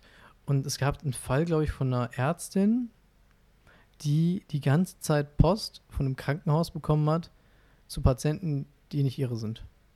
Ja, dann war die Ärztin erstmal so, ja, kein Problem, weise ich mal das Krankenhaus darauf hin, dass das nicht meine Patienten sind, dass sie bitte aufhören sollen, mir Krankendaten zu schicken. Ja, zu schicken. Frei Haus. So frei Haus. Ja, muss man ja dann auch ordentlich halt zerstören. Ja, gut, macht man dann halt, ne? So, und dann hat dieses Krankenhaus das nicht gemacht, nicht gemacht, nicht gemacht. Hat sie halt immer wieder halt angemerkt und dann, meine ich, ist es dann so weit gekommen, dass sie das Krankenhaus dann irgendwann angezeigt hat beim Landesdatenschutzbeauftragten. Ja. Und dann ist der Landesdatenschutzbeauftragte gegangen, ja, Leute, guck mal her. Ja. Ihr, habt, ihr wurde da auf einen Breach halt hingewiesen. Dann wurdet ihr nochmal hingewiesen, habt immer noch nichts gemacht. Dann wurdet ihr nochmal hingewiesen. Und jetzt bin ich da. Und ich weiß jetzt nicht, wie die ganze Geschichte so ausgegangen ist. Ähm, aber das ist ähm, diese Fälle, ne, wo sich, wo, also wo diese Breaches halt zutage kommen und Konsequenzen ja. haben, die kann man an einer Hand abzählen. Das ist Sagen halt, wir so die publizierten, die publizierten Fälle, ne? Also ja. wie viel wird da noch unter der Hand entweder kaschiert genau. oder versucht zu reparieren ja. oder dann in den Medien. Genau, aber es ist halt trotzdem, aber genau deswegen ist es eine abstrakte Größe, das Risiko. Mhm. Und ähm, ja, wir haben halt Datenschutz als eins unserer Kernelemente mit, mit dazugenommen. Mhm. Aber wir persönlich würden sagen, wir sind jetzt auch nicht die absoluten Profis. Wir haben die Kurse besucht, ja, aber am Ende musst du auch sagen, ähm, wir, wir, wir sehen halt, wir gehen zu den Kursen, wir sehen, wir haben alles das umgesetzt, was man in den Kursen so sagt und was man so machen soll und was so der Stand der Technik ist. Ja, und dann haben wir aber immer noch das Gefühl, so realistisch sind wir eigentlich clever genug zu wissen, dass das immer noch nicht sicher genug ist. Das nennt sich das Tal der Verzweiflung. Bei diesem Dunning-Krüger ist, ist auf der einen Achse halt sozusagen dein, dein wirklicher Skill und äh, also auf der X-Achse und auf der Y-Achse wahrgenommen in der Skill. Und dann geht es halt steil erstmal nach oben auf Peak of Mount Stupid. Weißt du, du kannst effektiv nichts, aber du bist davon überzeugt, das kann ja nicht. Der, der, typische Satz ist, was wird das schon so schwer dran sein? Hirnchirurgie. Schneidest auf, wie das auf der Anleitung ist, zunähen oder so, ne? Ein Lieblingspodcast von mir fängt, ist es auch über Gesundheits, äh, äh, also Gesundheit macht Politik heißt er. Und der fängt äh, immer mit einem äh, Kommentar von, ähm, äh, von Trump an. Ähm, und das geht so, ähm, wer hätte, also auf wer hätte gedacht, dass Gesundheit so schwer ist? Genau, wer hätte gedacht, dass Gesundheit so schwer ist? Und, und die so, Antwort war alle. ja, genau. Die Antwort ist alle. Das ist halt so, das ist ein Mount Stupid. Peak of Mount Stupid. Und dann kommt nämlich das Valley of Despair, die Verzweiflung. Und das ist der Moment, wo du sozusagen der Kopf sich nach oben wendet und du siehst das erste Mal den Horizont du guckst nochmal runter und merkst, dass du so eine Fußlänge gegangen bist und, und bist quasi am Verzweifeln, dass das nie wird. Und dann kommt sozusagen das, das Plateau. Sprich, es ist eigentlich immer schon ein gutes Zeichen, wenn man mit diesem Paar, es ist emotional, ist das nicht cool, ne? ja. aber äh, ein gutes Zeichen von dem, von dem Wissen sozusagen, ja. was man angesammelt hat. Was sowieso eigentlich bei dir ja auch eine, eine sehr seltene Kombination ist, weil du ja super technischen, also für gerade auch fürs Ärzteverständnis und so weiter mhm. sehr, sehr technisch bist. Ne? Das heißt, ähm, das macht ja A, auch nicht jeder, ne? sich da so ein, ein, einfressen. Und das geht ja bei dir auch weit über so, ich kann Excel bedienen und so weiter hinaus. Ne? Wir, wir haben ja diese Postgres da quasi äh, aufgesetzt oder Metabase obendrauf mhm. und so weiter. Ne? Ähm, und ähm, äh, das, ist, das ist ja, ne? also wie kommt man daran, wie mit dem ganzen BWL-Kram, ne? wenn man da ja, nicht selber also, dran interessiert ist ungefähr. Und aber man muss natürlich auch wissen, was man nicht kann. Ne? Ähm, aber auch wenn man sagt, okay, man ist da jetzt nicht der Beste da drin, dann muss man das einfach auch sehr, sehr vorsichtig machen und so ein bisschen die Gefahren erkennen. Und dann, wenn man dann scheitert an der richtigen Stelle, dann muss man einfach auch Profis mal fragen. Und aber das ist halt, da gehört sehr viel Selbst, äh, ja, Selbstwahrnehmung und aber, Selbstkenntnis dazu. Genau. Und wenn du aus so einem, ich sag mal, Medizin jetzt übertrieben, aber da schwimmen auch viele Egos mit rum. Ja. So, ne, das merkt man, wenn Leute sich weigern, äh, was nachzuschlagen oder ne? Mhm. Man äh, ne, sagt, das kann ich ja. So, ja, ne? genau. Äh, und, und das auch zur, zur Kultur irgendwie gehört, dass man so die, die Autorität quasi ist, ne? Und, und äh, Schwäche zeigen. Ist wie die russische Schule da, Physik oder so, aus der ich da irgendwie meine Erfahrungen gesammelt habe, ne? Äh, ist ja auch die Fehlerkultur ja. in Krankenhäusern ähm, Wenn man das, das Paradebeispiel ist ja mit Flugzeugen oder der Flugzeugindustrie, ne? Ja, genau. Wie, wie da quasi obwohl, nach einem obwohl, Absturz alles auseinandergepflückt ja, wird. Obwohl, obwohl, man da sagen muss, dass es jetzt, also die, die Vergleiche zählen ja jetzt auch nicht mehr seit äh, Boeing so. Also, also diese, das die, die Batterie, das Batteriedebakel, wo die quasi die, die nee. Aufseh, nee, das war nicht Ich meine die 737, die es so nicht mehr gibt. Ach so, ja, ja, genau. Ganz im Flugzeug. Nee, aber das ist, ähm, ja, also. Aber, das war der Autopilot, ne? Ja, das war dieses. Ähm, Oder äh, Flug, ähm, dieses, Flugsteuersystem, ja, was sozusagen ja. alle wussten, dass es eigentlich nicht gut ist. Genau, und die Flugaufsicht alle, war mit im Entwicklerteam genau. so gefühlt, in ja, genau. Anführungsstrichen. Ne? Ja, das und, stimmt. Das ist. Äh, ja, aber das ist halt, in der Medizin ist das so.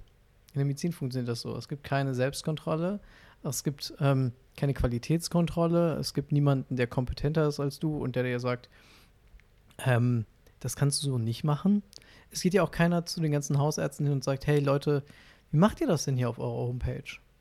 Oder ähm, ja, oder wie, allein so Beispiele wie ich, äh, ne, die beiden Schalter sehen ähnlich aus im OP. Ich manchmal drücke ich den falschen, das ist gefährlich. Ja. Ne? Dazu muss man ja offen sagen, das wird auch das sind, den Fehler macht niemand. Offiziell ja, ja, macht genau. den niemand. Ja, ne? genau. So. Ist auch noch nie passiert so.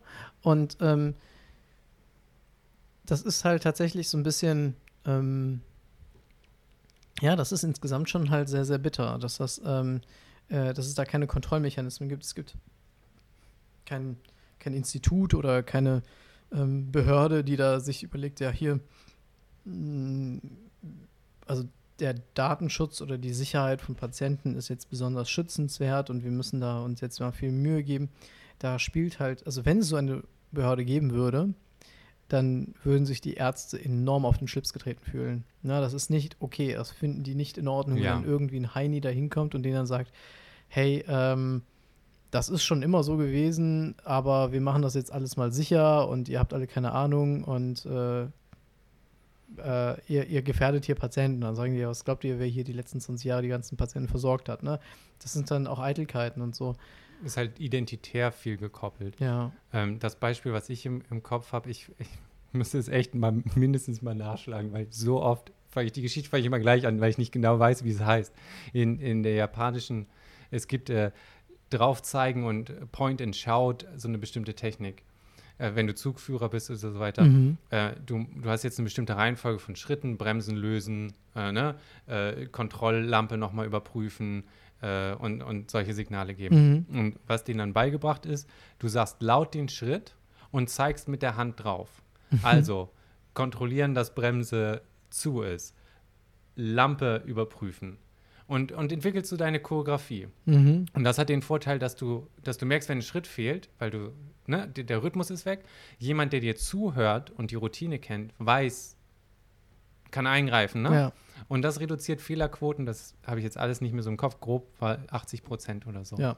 Und äh, wenn du jetzt sagen würdest, äh, das Beispiel war nämlich, ähm, ich glaube, das war, äh, ich weiß gar nicht mehr, wie ich sie kennengelernt habe, ähm, aber die wollte ein Startup machen mit äh, OP sicherer machen mit Machine Learning. Ne? Das ist, Okay. und zwar Kameras, äh, die dann zugucken und merken, ist das OP-Besteck richtig zurück und, und so weiter. Ne? Mhm. Das ist dann sozusagen die westliche Idee davon. Mhm. Äh, so, ne? Und wenn du, wenn du sagst so, und, und all die Fehler und Training und wie schwer das ist, du musst die Leute trotzdem Ja. schulen, das wird eher verfolgt, als wenn du sagst, wir schulen alle mal und im OP habt ihr bitte, wenn du die gibt ja- Operation machst, zeigst du auf Skalpell ablegen und sagst es laut. Und da, traurigerweise, ist die, das Ego oder die, ne? Die Nee, Kultur aber es die gibt, aber es Schwelle, gibt ne? ja, es gibt im OP ja tatsächlich ähm, die äh, äh, eine Checkliste, die man durchgehen muss, ne? Und die Aber liest du die zum Beispiel laut vor? genau, man zeigst liest die, du da drauf man, vor? man liest oder? die also Ah, bevor okay. irgendwas gemacht wird, ne, an dem Patienten. Das stimmt auch nicht so ganz. Oft ist der Patient im Prinzip schon in Narkose. Ähm, aber diese Checkliste wird an vielen Stellen oft einmal komplett abgegangen und am Ende nochmal mit Mhm. allen Beteiligten, die jetzt in der OP tatsächlich was vornehmen wollen. Ne, also bevor der erste Schnitt gesetzt wird, wird diese Checkliste nochmal durchgegangen. Aber ich stand auch ganz schön oft im OP, wo dann gesagt worden ist, ja, wir machen jetzt mal die Checkliste, ne? Ja, ist das der Patient? Ja, ja, ne? Und dann wird die halt so, so Lippenservice. ja, also so ja. wird die, also das, dann wird das nicht so richtig gemacht. Aber dann gibt es aber auch immer wieder die Situation, dass jemand sagt, ich möchte jetzt gerne die Checkliste machen und zieht das dann ganz diszipliniert halt durch. Ne? Er sagt, Mhm. wie heißt der Patient, wie sie wissen nicht, wie der Patient komplett heißt, wann hat er Geburtstag, so und so weiter. Ne? Der und ähm, die, also es gibt halt solche und solche Leute und Ja. es gibt aber in der Medizin ganz wenige Kontrollmechanismen. So in der Regel läuft man halt Das heißt, wenn ich das kein, kein Bock drauf habe, Also in dann wie habe vielen- ich, hab also ich da keinen genau, Bock drauf. Also in wie vielen. Diensten ne, läuft man Hm. Fehlern halt hinterher? Das ganze Medizinsystem ist halt voller Fehler. Und eins der, also viele Sachen, die wir halt zum Beispiel bei uns in der, bei uns bei DocPort machen, ist, ähm, wir versuchen Systeme zu entwickeln, um Fehler zu erkennen. Ähm, einfach die auch passieren oder im Prinzip ähm, die irgendwann passieren könnten. Ne, sagen wir mal, ein Patient bekommt ein Medikament, weil er das braucht, einen Blutverdünner zum Beispiel. Ja. Aber ähm, in welcher Dosis oder ob er diesen Blutverdünner jetzt noch verträgt, ähm, ist abhängig davon, wie seine Nierenfunktion ist. Jetzt muss der Patient entweder selber daran denken, dass er regelmäßig seine Nierenwerte kontrollieren haben muss, Oder ihr macht einen Reminder zum Beispiel. oder wir ne? machen einen Reminder. Oder manchmal ist es so, dass der Patient dann schon da war, wegen einem anderen Problem, Blut abgenommen bekommen hat, aber dann hat man halt diesen Reminder halt nicht gehabt. Und dann hat man alles angeschaut, bloß nicht die Nierenwerte. Dann kommt der Patient wieder, muss nochmal gestochen werden und dies, das, anderes. Ja. Das heißt, man braucht halt ein System, das im Prinzip genau an der richtigen Stelle immer dann sagt, hey, nicht jetzt, aber morgen wäre eigentlich schon das und das ganz wichtig zu wissen. Wollen wir das dann nicht schon mal heute machen, wenn wir den Patienten schon mal in den Arm stechen? ja. So, das ist so einfach so ein bisschen Unterstützung, aber dafür müssen die Systeme gar nicht so besonders clever sein. Man muss nur seine Patienten besonders gut kennen. Ja, oder ich sag mal, das Mindset muss stimmen. Ne? Wieder die Designphilosophie, von der wir am Anfang das hatten. Ne? Du siehst an den Schritten, was den Leuten wirklich wichtig ist. Ne? Ja, man, man Und ist Fehlervermeidung, ist Genau. es das das Hauptdesignprinzip oder ist es, genau. will ich gut dastehen und nach außen muss ich wie der King da sein? Das sind unter, komplett unterschiedliche Arten, wie ich mit Ja, und man muss Sache auch sagen, umgehen. am Ende, ne, so ein System kann man halt machen, man kann es auch entwickeln, wie wir das jetzt gemacht haben, aber dafür gibt es im System, also dafür gibt es im Gesundheitssystem kein Geld. Hm. Also ich habe ja so ein bisschen auch äh, glorifiziert, dass es im Gesundheitssystem viel Geld dafür gibt, wenn man gesund, also Gesundheit Prä- erhält äh, und präventive, präventive Maßnahmen. präventive Medizin macht. Aber es gibt kein Geld dafür, dass du Fehler vermieden hast oder strukturell Fehler vermieden hast oder Patientensicherheit erhöht hast oder so.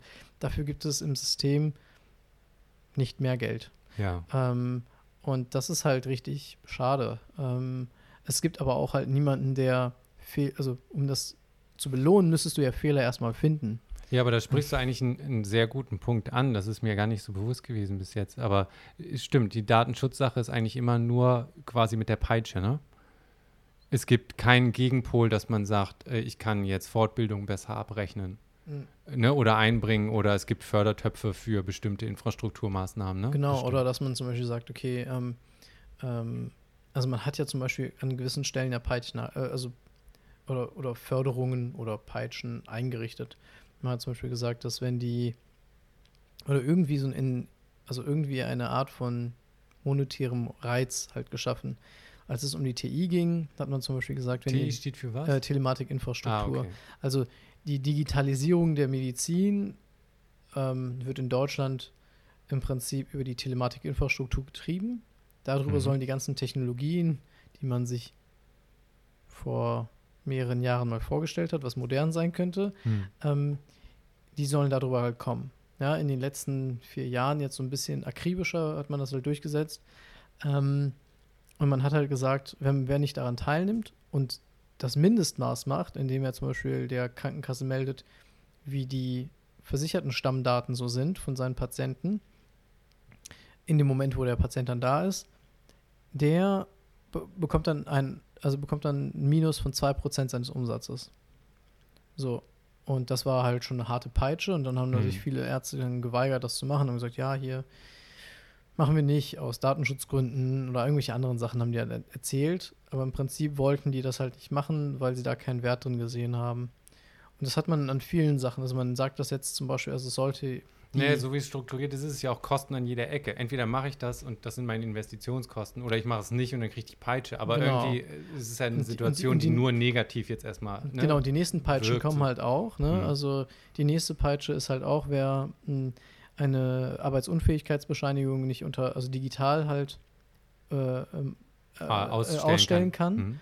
und der Krankenversicherung schicken kann und so weiter, ne? wer da irgendwie äh, Kosten für das System verursacht, der bekommt irgendwie seine Zulassung entzogen als, äh, als Okay, aber Kassenarzt. das ist, das ist hart. Ja, das ist natürlich super hart. Also das ist halt, also das ist nicht nur eine Peitsche, das ist irgendwie so mehr der Bulldozer, über die man, also ähm, da hat man dann gesagt, nee, das könnt ihr auf gar keinen Fall machen und so weiter. Das wurde jetzt ein bisschen nach hinten verschoben.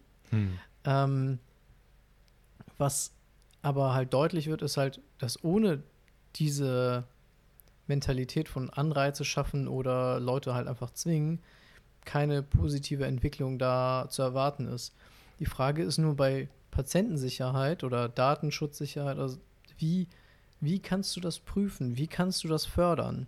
Weil das Problem ist halt, mh, durch welche Mechanismen kannst du halt entdecken, dass sie das gemacht haben?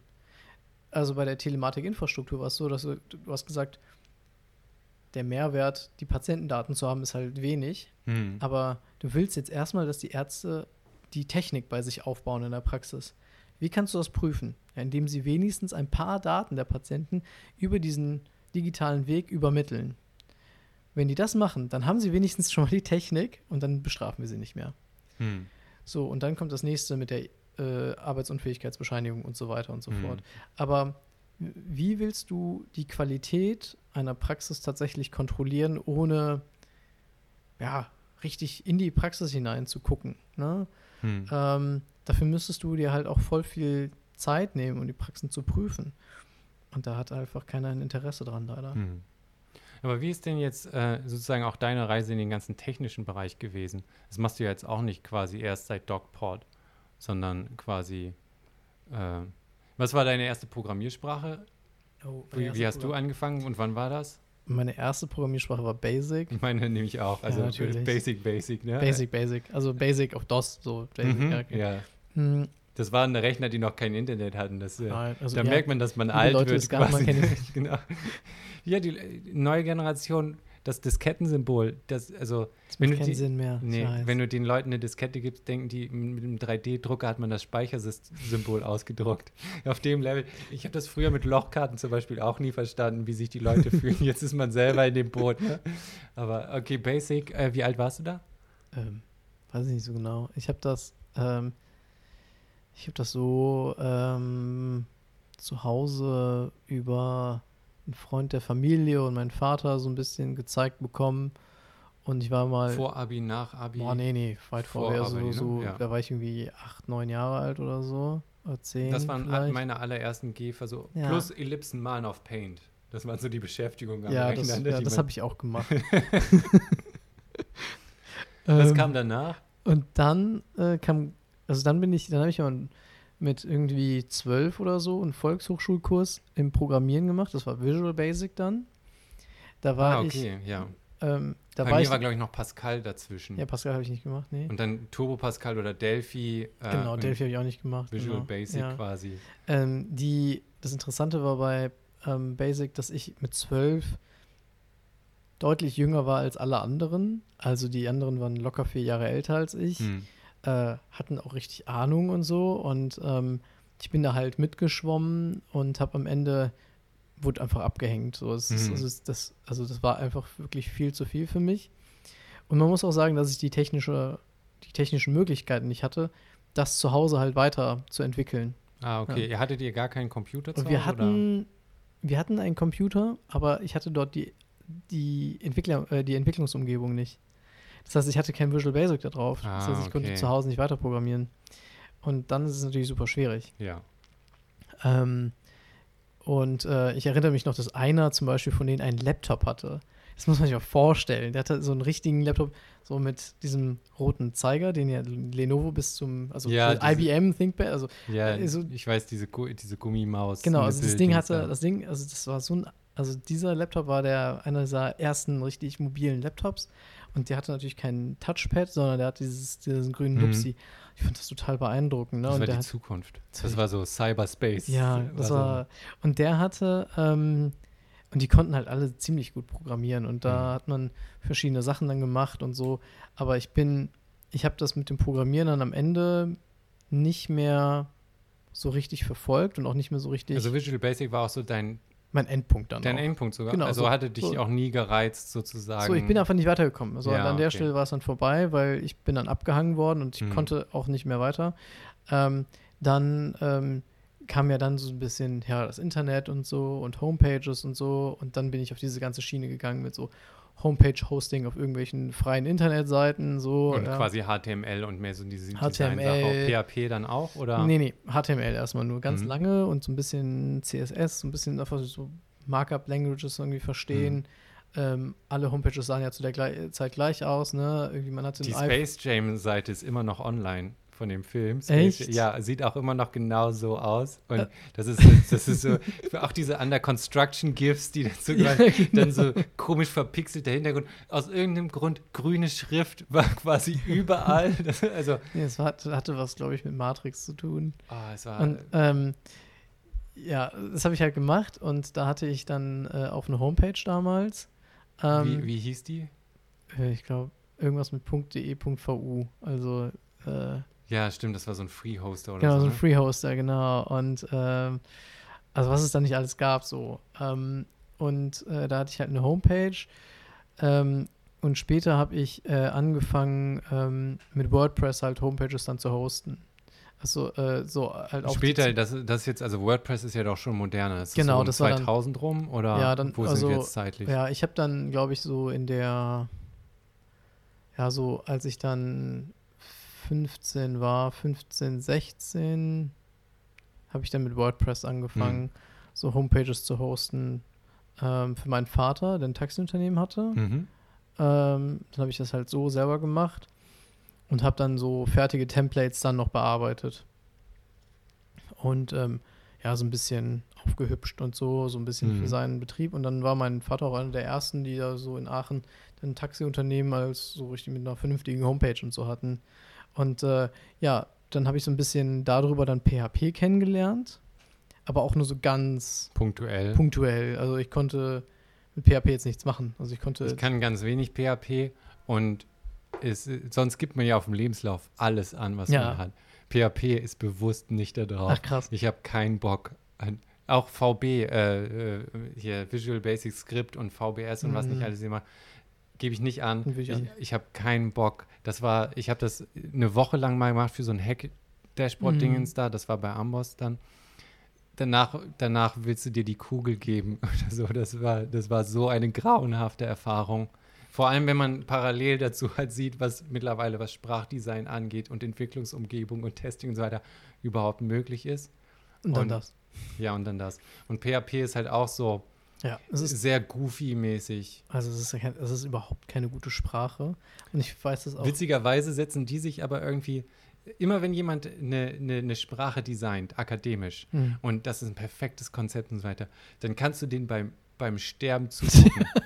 und, und wenn jemand sagt, ah, weißt du was, ich habe hier was zusammengelötet, in JavaScript 14 Tage ist, glaube ich, die erste Version. PHP steht dann nicht das H und P für Homepage-Programme oder sowas? Keine Keine, Ahnung. Pe- Frage. Peters Homepage, was auch immer, keine Ahnung. Müssen wir jetzt googeln. Aber das ist einfach so, jemand hat sich das zusammengelötet, ein paar Probleme gelöst, ne? Und dann kleben immer mehr Leute ran Wofür und sagen, steht ne? PHP? Das ist eine Ähm, voll gute Frage. ähm, wir können, ich habe extra hier, das ist dann hier, da muss ich Research-Tab. ich äh, hole mal den Laptop und äh, gucke mal direkt nach. Aber ja, ich habe dann auf jeden Fall PHP dann gemacht und ähm, habe aber, äh, ich konnte wirklich nicht mehr als irgendwie ein paar Zeilen Code im PHP verschieben. Ich habe nichts von Datenbanken verstanden, nichts, also überhaupt nichts. Ähm, und das äh, wahre Programmieren hat dann eigentlich damit angefangen, dass wir in der Schule eine ähm, La- Lehrmittelausgabe halt hatten, wo wir die Bücher halt bekommen haben. Ähm, vor allem unsere Bio-Bücher haben wir nicht. Personal Homepage. PHP. Nein. Personal Homepage. Da kommt das quasi her. Und das sagt einem eigentlich schon, oh, sorry, ich muss näher ans Mikro wieder. Anfängerfehler. also Personal Homepage. Und das meine ich, ne? Also, und, und die lösen ein spezielles Problem Mhm. und generalisieren dann eigentlich über die Zeit darüber hinaus. Was eigentlich auch die bessere Designstruktur ist. Ne? Du sagst, ich habe das konkrete Problem, das löse ich gut. Ja. Und dann gucke ich, wo die Reise hingeht. Ich lerne mehr über das Problem und dann mache ich mehr, anstatt die eierlegende Wollmilchsau gleich Overengineering-mäßig Ja, auszubauen. ich habe das jetzt letztens über die Programmiersprache Go gelesen, so Go, die Programmiersprache Mhm. für alles und eben jeden. Und das Rust ist auch so eins. Ja, genau. Ist, so, Ja. und ich so, okay, anscheinend muss ich das jetzt lernen. Und dann denke ich, und dann, und dann denke ich so, Die richtige Sprache ist die, die man am besten kann, Genau. ganz oft. Also wirklich. Und also ich konnte bis dato, also bis, bis zur 12. Klasse keine Programmiersprache wirklich, ja, also Mhm. HTML ist ja keine Programmiersprache, ist ja einfach nur Markup. Und ähm, dann ähm, war es dann aber in der 12. Klasse so, dass die letzte 12. Klasse ihre Bücher in Bio nicht zurückgegeben hatte. Und wir hatten dann keine Bücher.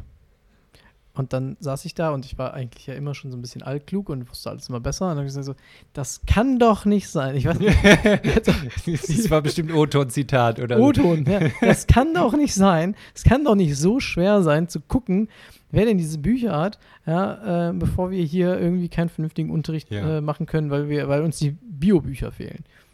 Ja, äh, dann muss es doch irgendwie möglich sein, irgendwie ein Computerprogramm oder so dafür zu schreiben. Ich wusste das, weil ich konnte ja schließlich mittlerweile schon WordPress-Seiten aufziehen und ich habe schon eine Wiki aufgezogen auf meinem Server. Also, Hm. also- so ganzes Hexenwerk kann es nicht also sein. so ein ne? Hexenwerk kann es nicht sein. Ja, ich bin ja schließlich selber super guter Programmierer. ja, man sieht die Matrix Neos rein. Genau. Ja. Und dann meinte dann eine Mitschülerin damals zu mir so, Barmann, wenn du es so gut kannst, dann mach doch selber.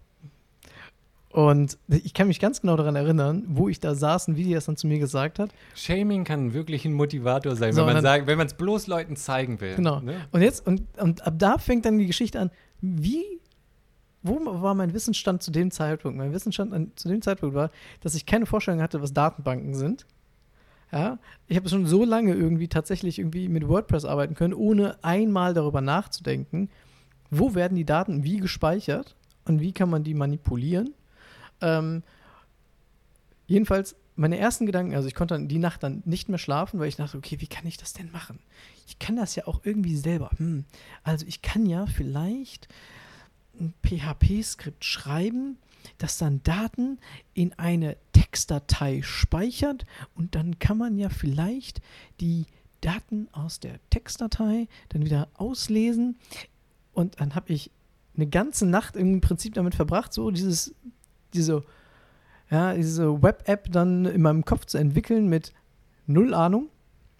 Und dann ging ich am nächsten Morgen dahin und habe das mal mit ähm, jemandem diskutiert, der ein bisschen was programmieren konnte. Hm. Also meine, in meiner Stufe waren nur talentierte Leute, jeder konnte irgendwas. Die Hälfte von denen konnte super Musik machen, die andere Hälfte konnte super schreiben und die restlichen Nerds konnten programmieren. Man Und dann- unterhält sich mit solchen Leuten und dann guckt man auf die Hände und denkt, So, bin ich der Idiot? So, so Am ging's I the loser? Wenn man immer so im Kopf ist, so, ah, du bist voll der Held, ja, ja, ja. Und dann hältst dich da so fünf Minuten und denkst dir so, oh fuck. Genau, so dann habe ich mich fünf Minuten unterhalten und dann meinte halt äh, einer von denen dann zu mir so, ähm, also, so macht man das nicht. Also, also ähm, man würde da einfach jetzt eine MySQL-Datenbank nehmen, da die Sachen, die Daten dann reinspeichern, ja, und dann auch darüber wiedergeben und ähm, dann schreibt man sich halt Funktion, Funktionen, also man, auf gar keinen Fall mit Textdatei. Also, nein, Mhm. so, und ähm, dann habe ich so, okay, das weiß ich ja jetzt schon mal, was ich googeln muss. Und dann habe ich halt angefangen zu googeln und dann war das irgendwie so phpeinfach.net oder so und habe dann rausgesucht, okay, wie kann man denn Daten in in MySQL-Datenbank speichern und ähm, habe dann halt so langsam angefangen ne? und ähm, habe das hässlichste Programm aller Zeiten geschrieben.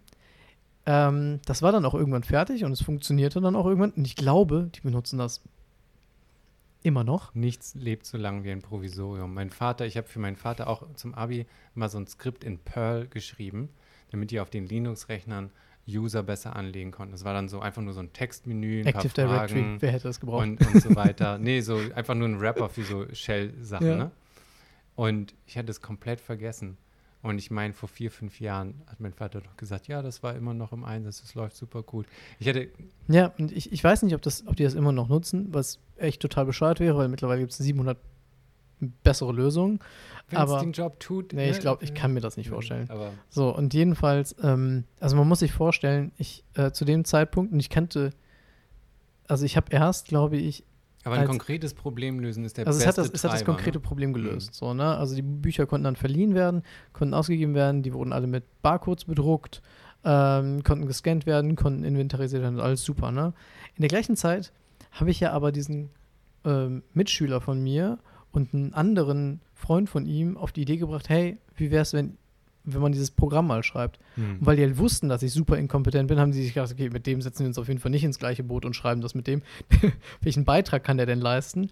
Und haben in der gleichen, also dieses Programm, das ich geschrieben habe, hieß SmartLib, also Smart Library, ganz clever. Oh, Genau. nice. Und, und, jetzt, und jetzt kommt Es halt der, gibt wirklich schlimmere Namen. Also nee, nee. Und, und, jetzt, und jetzt kommt aber der, ist aber, wenn du wirklich klug bist, dann nennst du das Ganze natürlich nicht SmartLib, sondern nennst du es SmarterLib. Und so hieß das Programm von meinen beiden Mitschülern. Oh, ouch, Und das hab- ist böse. Und ich habe mir das angeguckt und es war auf Anhieb viel besser als meins. Aber es hat so ein paar Grundprobleme nicht gelöst, die die da hatten. Also sind die da auch niemals hingegangen und haben gesagt, okay, wir machen das jetzt sozusagen, wir verbessern jetzt doch die letzten zwei, drei Dinge und dann kann Mhm. das Programm halt eingesetzt werden. Und dann ist deren gutes Programm, der aus siebenmal besser programmiert war als meins, niemals zum Einsatz gekommen. Sondern stattdessen hat halt irgendwie meine Scheiße da überlebt. Und ähm, Ja, aber das ist, das machen so viele Techies auch irgendwie falsch, weil man ne, meint, man versteht das Problem, aber eigentlich entwickelt man nur, was man gut findet, selber Aber oder so. also ich ne? war total beeindruckt von dem Talent meiner Mitschüler. Ja, klar. Also dann dachte ich so, okay, krass. Aber das ist halt eine, nur eine, ein Baustein davon, Genau. ne? Und wenn du halt das falsche Problem richtig gut löst, Ja. dann hast du immer noch nichts gewonnen, so ungefähr. Aber dann, dann, dann lief das so und dann wusste ich erstmal so, okay, also ich habe aber auch ein bisschen Demut erfahren. Ich habe so fand, so, boah, also ähm, jetzt hast du das Problem gelöst, aber auf Anhieb konnte, die- hätte jemand das Problem deutlich besser lösen können als du. Ja. So, hat es nicht lange gedauert, ein halbes Jahr später hat dann die, unsere Schulbibliothek, also wo die ganzen normalen Bücher drin stehen, gesagt, hey, wir haben hier so ein altes Programm, das läuft irgendwie total schlecht und wir, ähm, es funktioniert auch gar nicht auf unseren Computern und ähm, wir äh, bräuchten jetzt ein neues Programm. Ähm, du hast doch jetzt für die Lehrbücherei was geschrieben, kannst du denn nicht auch was für uns schreiben? Ich, also, ich habe sofort realisiert, dass ich das nicht kann. Ähm, aber der, der Vorschlag wurde von einem der Informatikprofessoren an mich herangetragen und der kannte natürlich einen, der sehr gut programmieren konnte. Das heißt, Ein- du bist natürlich schon gleich in die Schiene vom Product Manager, Product Genau. Owner quasi reingerutscht, quasi, bevor so- die Bezeichnung überhaupt existiert Nee, hat. genau, und dann, und dann, äh, und dann haben wir, nee, nee, und dann hat, dann habe ich halt, also er konnte sehr gut programmieren, Mhm. ich konnte das Problem eigentlich ganz gut im Prinzip realisieren und hatte ein ganz gutes Mhm. Design, Design Thinking von wegen, okay, wie würde man das dann machen? Aber ähm, dann haben wir uns halt, also, äh, also er hat im Prinzip ein Framework aufgesetzt, an dem ich mich halt super gut halt entlanghangeln konnte, wo ich meine ganzen MySQL-Abfragen machen, schreiben konnte, rein programmieren könnte, reinhacken konnte. Also er hat halt super viel Vorarbeit für mich geleistet, als dass ich halt produktiv PHP Seiten halt schreiben konnte ohne Ende. Und dann stand halt ein Programm da, das, ich meine, locker fünf Jahre oder sechs Jahre lang ähm, total State of the Art war. Hm. Und dann haben wir sogar in der Zeit noch versucht, dieses Programm vielleicht ein bisschen zu vermarkten an andere Schulbibliotheken, aber hey, man ist irgendwie 18 Jahre alt, man versteht nichts von Vermarkten. Und dann haben wir es halt nicht geschafft. Ich habe das wirklich irgendwie drei, vier, fünf Jahre lang irgendwie so ein bisschen versucht. Ja. Ähm, das wurde dann auch irgendwie an drei Schulen eingesetzt. Ich weiß nicht, an welchen Schulen das jetzt immer noch eingesetzt wird. Also eine Schule hat sich vor kurzem verabschiedet. Da habe ich mir das nochmal angeguckt und dachte, jetzt vor kurzem noch so, boah, für damalige Verhältnisse. Ne? Eigentlich nicht schlecht, ne? Manchmal nicht, ist man von sich selber richtig positiv Also im nochmal überrascht, Nachhinein, ne? also im Nachhinein dachte ich so, boah, ähm, das hätte man damals auf jeden Fall auch vermarkten können. Naja, gut, das habe ich dann, ähm, ich habe mich dann im Prinzip dann, Aber das ist dann sozusagen dein All-in in Webdesign genau, das war mein All-in, das, war- und das war mein All-in sozusagen in Programmierung, Mhm. so mit PHP. Und dann habe ich angefangen zu studieren. Ähm, dann hatte die Fachschaft bei uns keine richtige Homepage. Dann habe ich gesagt, hey, es kann doch nicht sein. Dann habe ich gesagt, ja, wenn du es besser kannst, dann mach doch. Dann habe ich das gemacht. Dann hatte ähm, bei uns ähm, das Skills Lab, das ist im Prinzip so eine studentische Lehreinheit, wo man praktische Fertigkeiten lernt.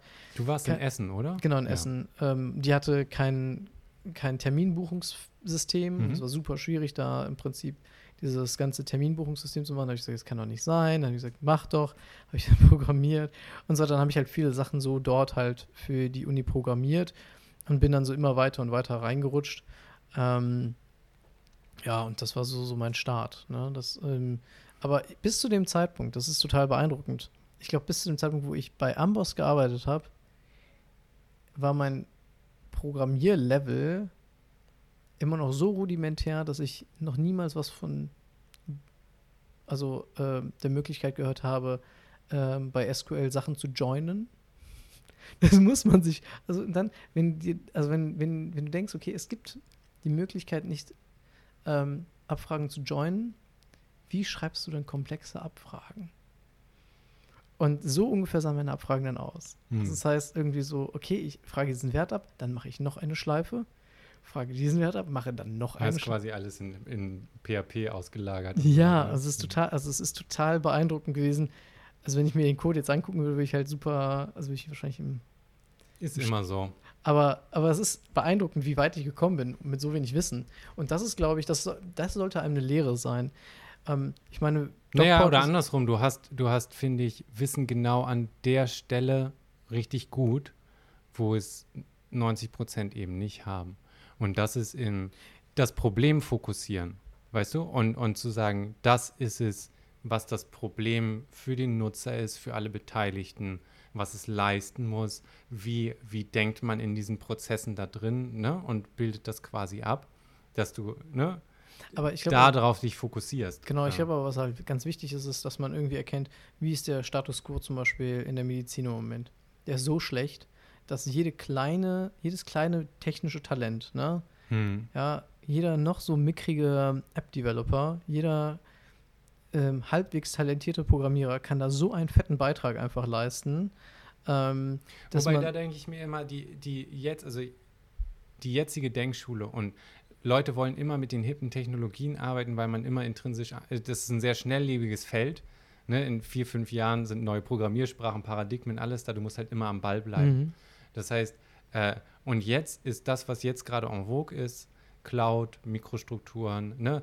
alles äh, quasi auf Servern irgendwie ranpacken und, und verteilen, hast du nicht gesehen, ist alles kontraproduktiv zu dem Paradigma Sicherheit, äh, Resilienz, ne? Datensparsamkeit und aber- so weiter. Das heißt, die Leute Genau, denken dann immer irgendwie falsch oder wollen sich nicht von den Technologien lösen, die jetzt gerade hip sind und sich eingestehen, dass die eigentlich falsch für das Problem sind und Ja, man das Problem also, anders angehen genau, muss also und stehen sich halt- dann selber im Also, Weg. aber es reichen zum Teil die einfachsten Hm. technischen Lösungen, also gar nicht so riesig, riesige Lösungen. Oh, jetzt müssen wir aber eine riesige künstliche Intelligenz-Datenbank irgendwo halt machen, um dann dieses große Problem zu lösen.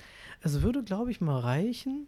Aber das ist genau dein Talent, dass, Ja, dass, also- dass man dann äh, sozusagen sagt, ich, ich kann damit leben, wenn die Leute sich das angucken und sagen, das ist aber nicht fancy. Ja, Ne? genau. Und, aber wie viele können das nicht in der Tech-Branche und, und overengineeren irgendeinen Scheiß, der, der dann, mit dem man angeben kann, der aber eigentlich das ja, Problem und nicht das, und das, und das und aber viele Leute hindert das ja auch daran, Hm. irgendwie einen Beitrag zu leisten. Die sagen, ja, jetzt bin ich aber kein Experte irgendwie Das in stimmt auch, ne? dies, das und äh, deswegen möchte ich da jetzt auch nicht oder ich traue mich nicht, da Hm. mein, mal Fuß zu fassen, wenn man sagt so, mit dem Wissen, das du jetzt schon hast, ne, zum Beispiel ähm, äh, Gerade wenn man das Problem ja, versteht, zum Beispiel, ne? also wir haben jetzt halt einen bei uns im Team, ne, Hm. der ist äh, Fachinformatiker und der sagt, ja, hm, ich kenne mich ja irgendwie mit so vielen Sachen nicht aus. Und ich so, du bist wahrscheinlich der kompetenteste, den eine Praxis in den nächsten fünf oder zehn Jahren sehen würde, wenn es um Netzwerktechnik geht. Hm. Ja? Du hast wahrscheinlich viel mehr Erfahrung als diese ganzen Amateur-IT-Hausvereine, ja, weil du irgendwie äh, ja, drei Jahre einfach mal in der richtigen Industrie gearbeitet hast und mal so gesehen hast, wie das so auf einem professionellen Level läuft. Vor allem, was kommt- alles möglich ist. Genau, ne? was Manche möglich träumen ist. ja gar nicht in Genau. Aktion und sagen, Datenbank und dann kann ich das immer haben und das Ja. macht Backups. Ne? Ja, genau so. Und das ist so, und die, und ähm, ja, und das, also der, also die, die meisten Leute wissen halt nicht, welchen Beitrag sie für die Gesundheit, also für das Gesundheitssystem leisten könnten. Weil sie sagen, ja, nee, also wie gesagt, da ist halt auch wieder die Kurve. Man denkt sich, oh, das Problem ist so ein starkes, schweres Problem, dafür muss ich ja viel kompetenter sein. Aber so ist das nicht. Hm. Sondern ich glaube, es ist so, du kannst einen ganz kleinen Beitrag leisten, aber wenn der sozusagen weit genug verteilt ist, dann wirst du super vielen Menschen plötzlich damit helfen können. Ne? Und sei es nur, dass du eine Abfrage schreibst, die erkennt, dass der Patient zum Beispiel dieses Medikament nimmt und am besten jetzt seine Nierenwerte kontrolliert werden Ja. müssen.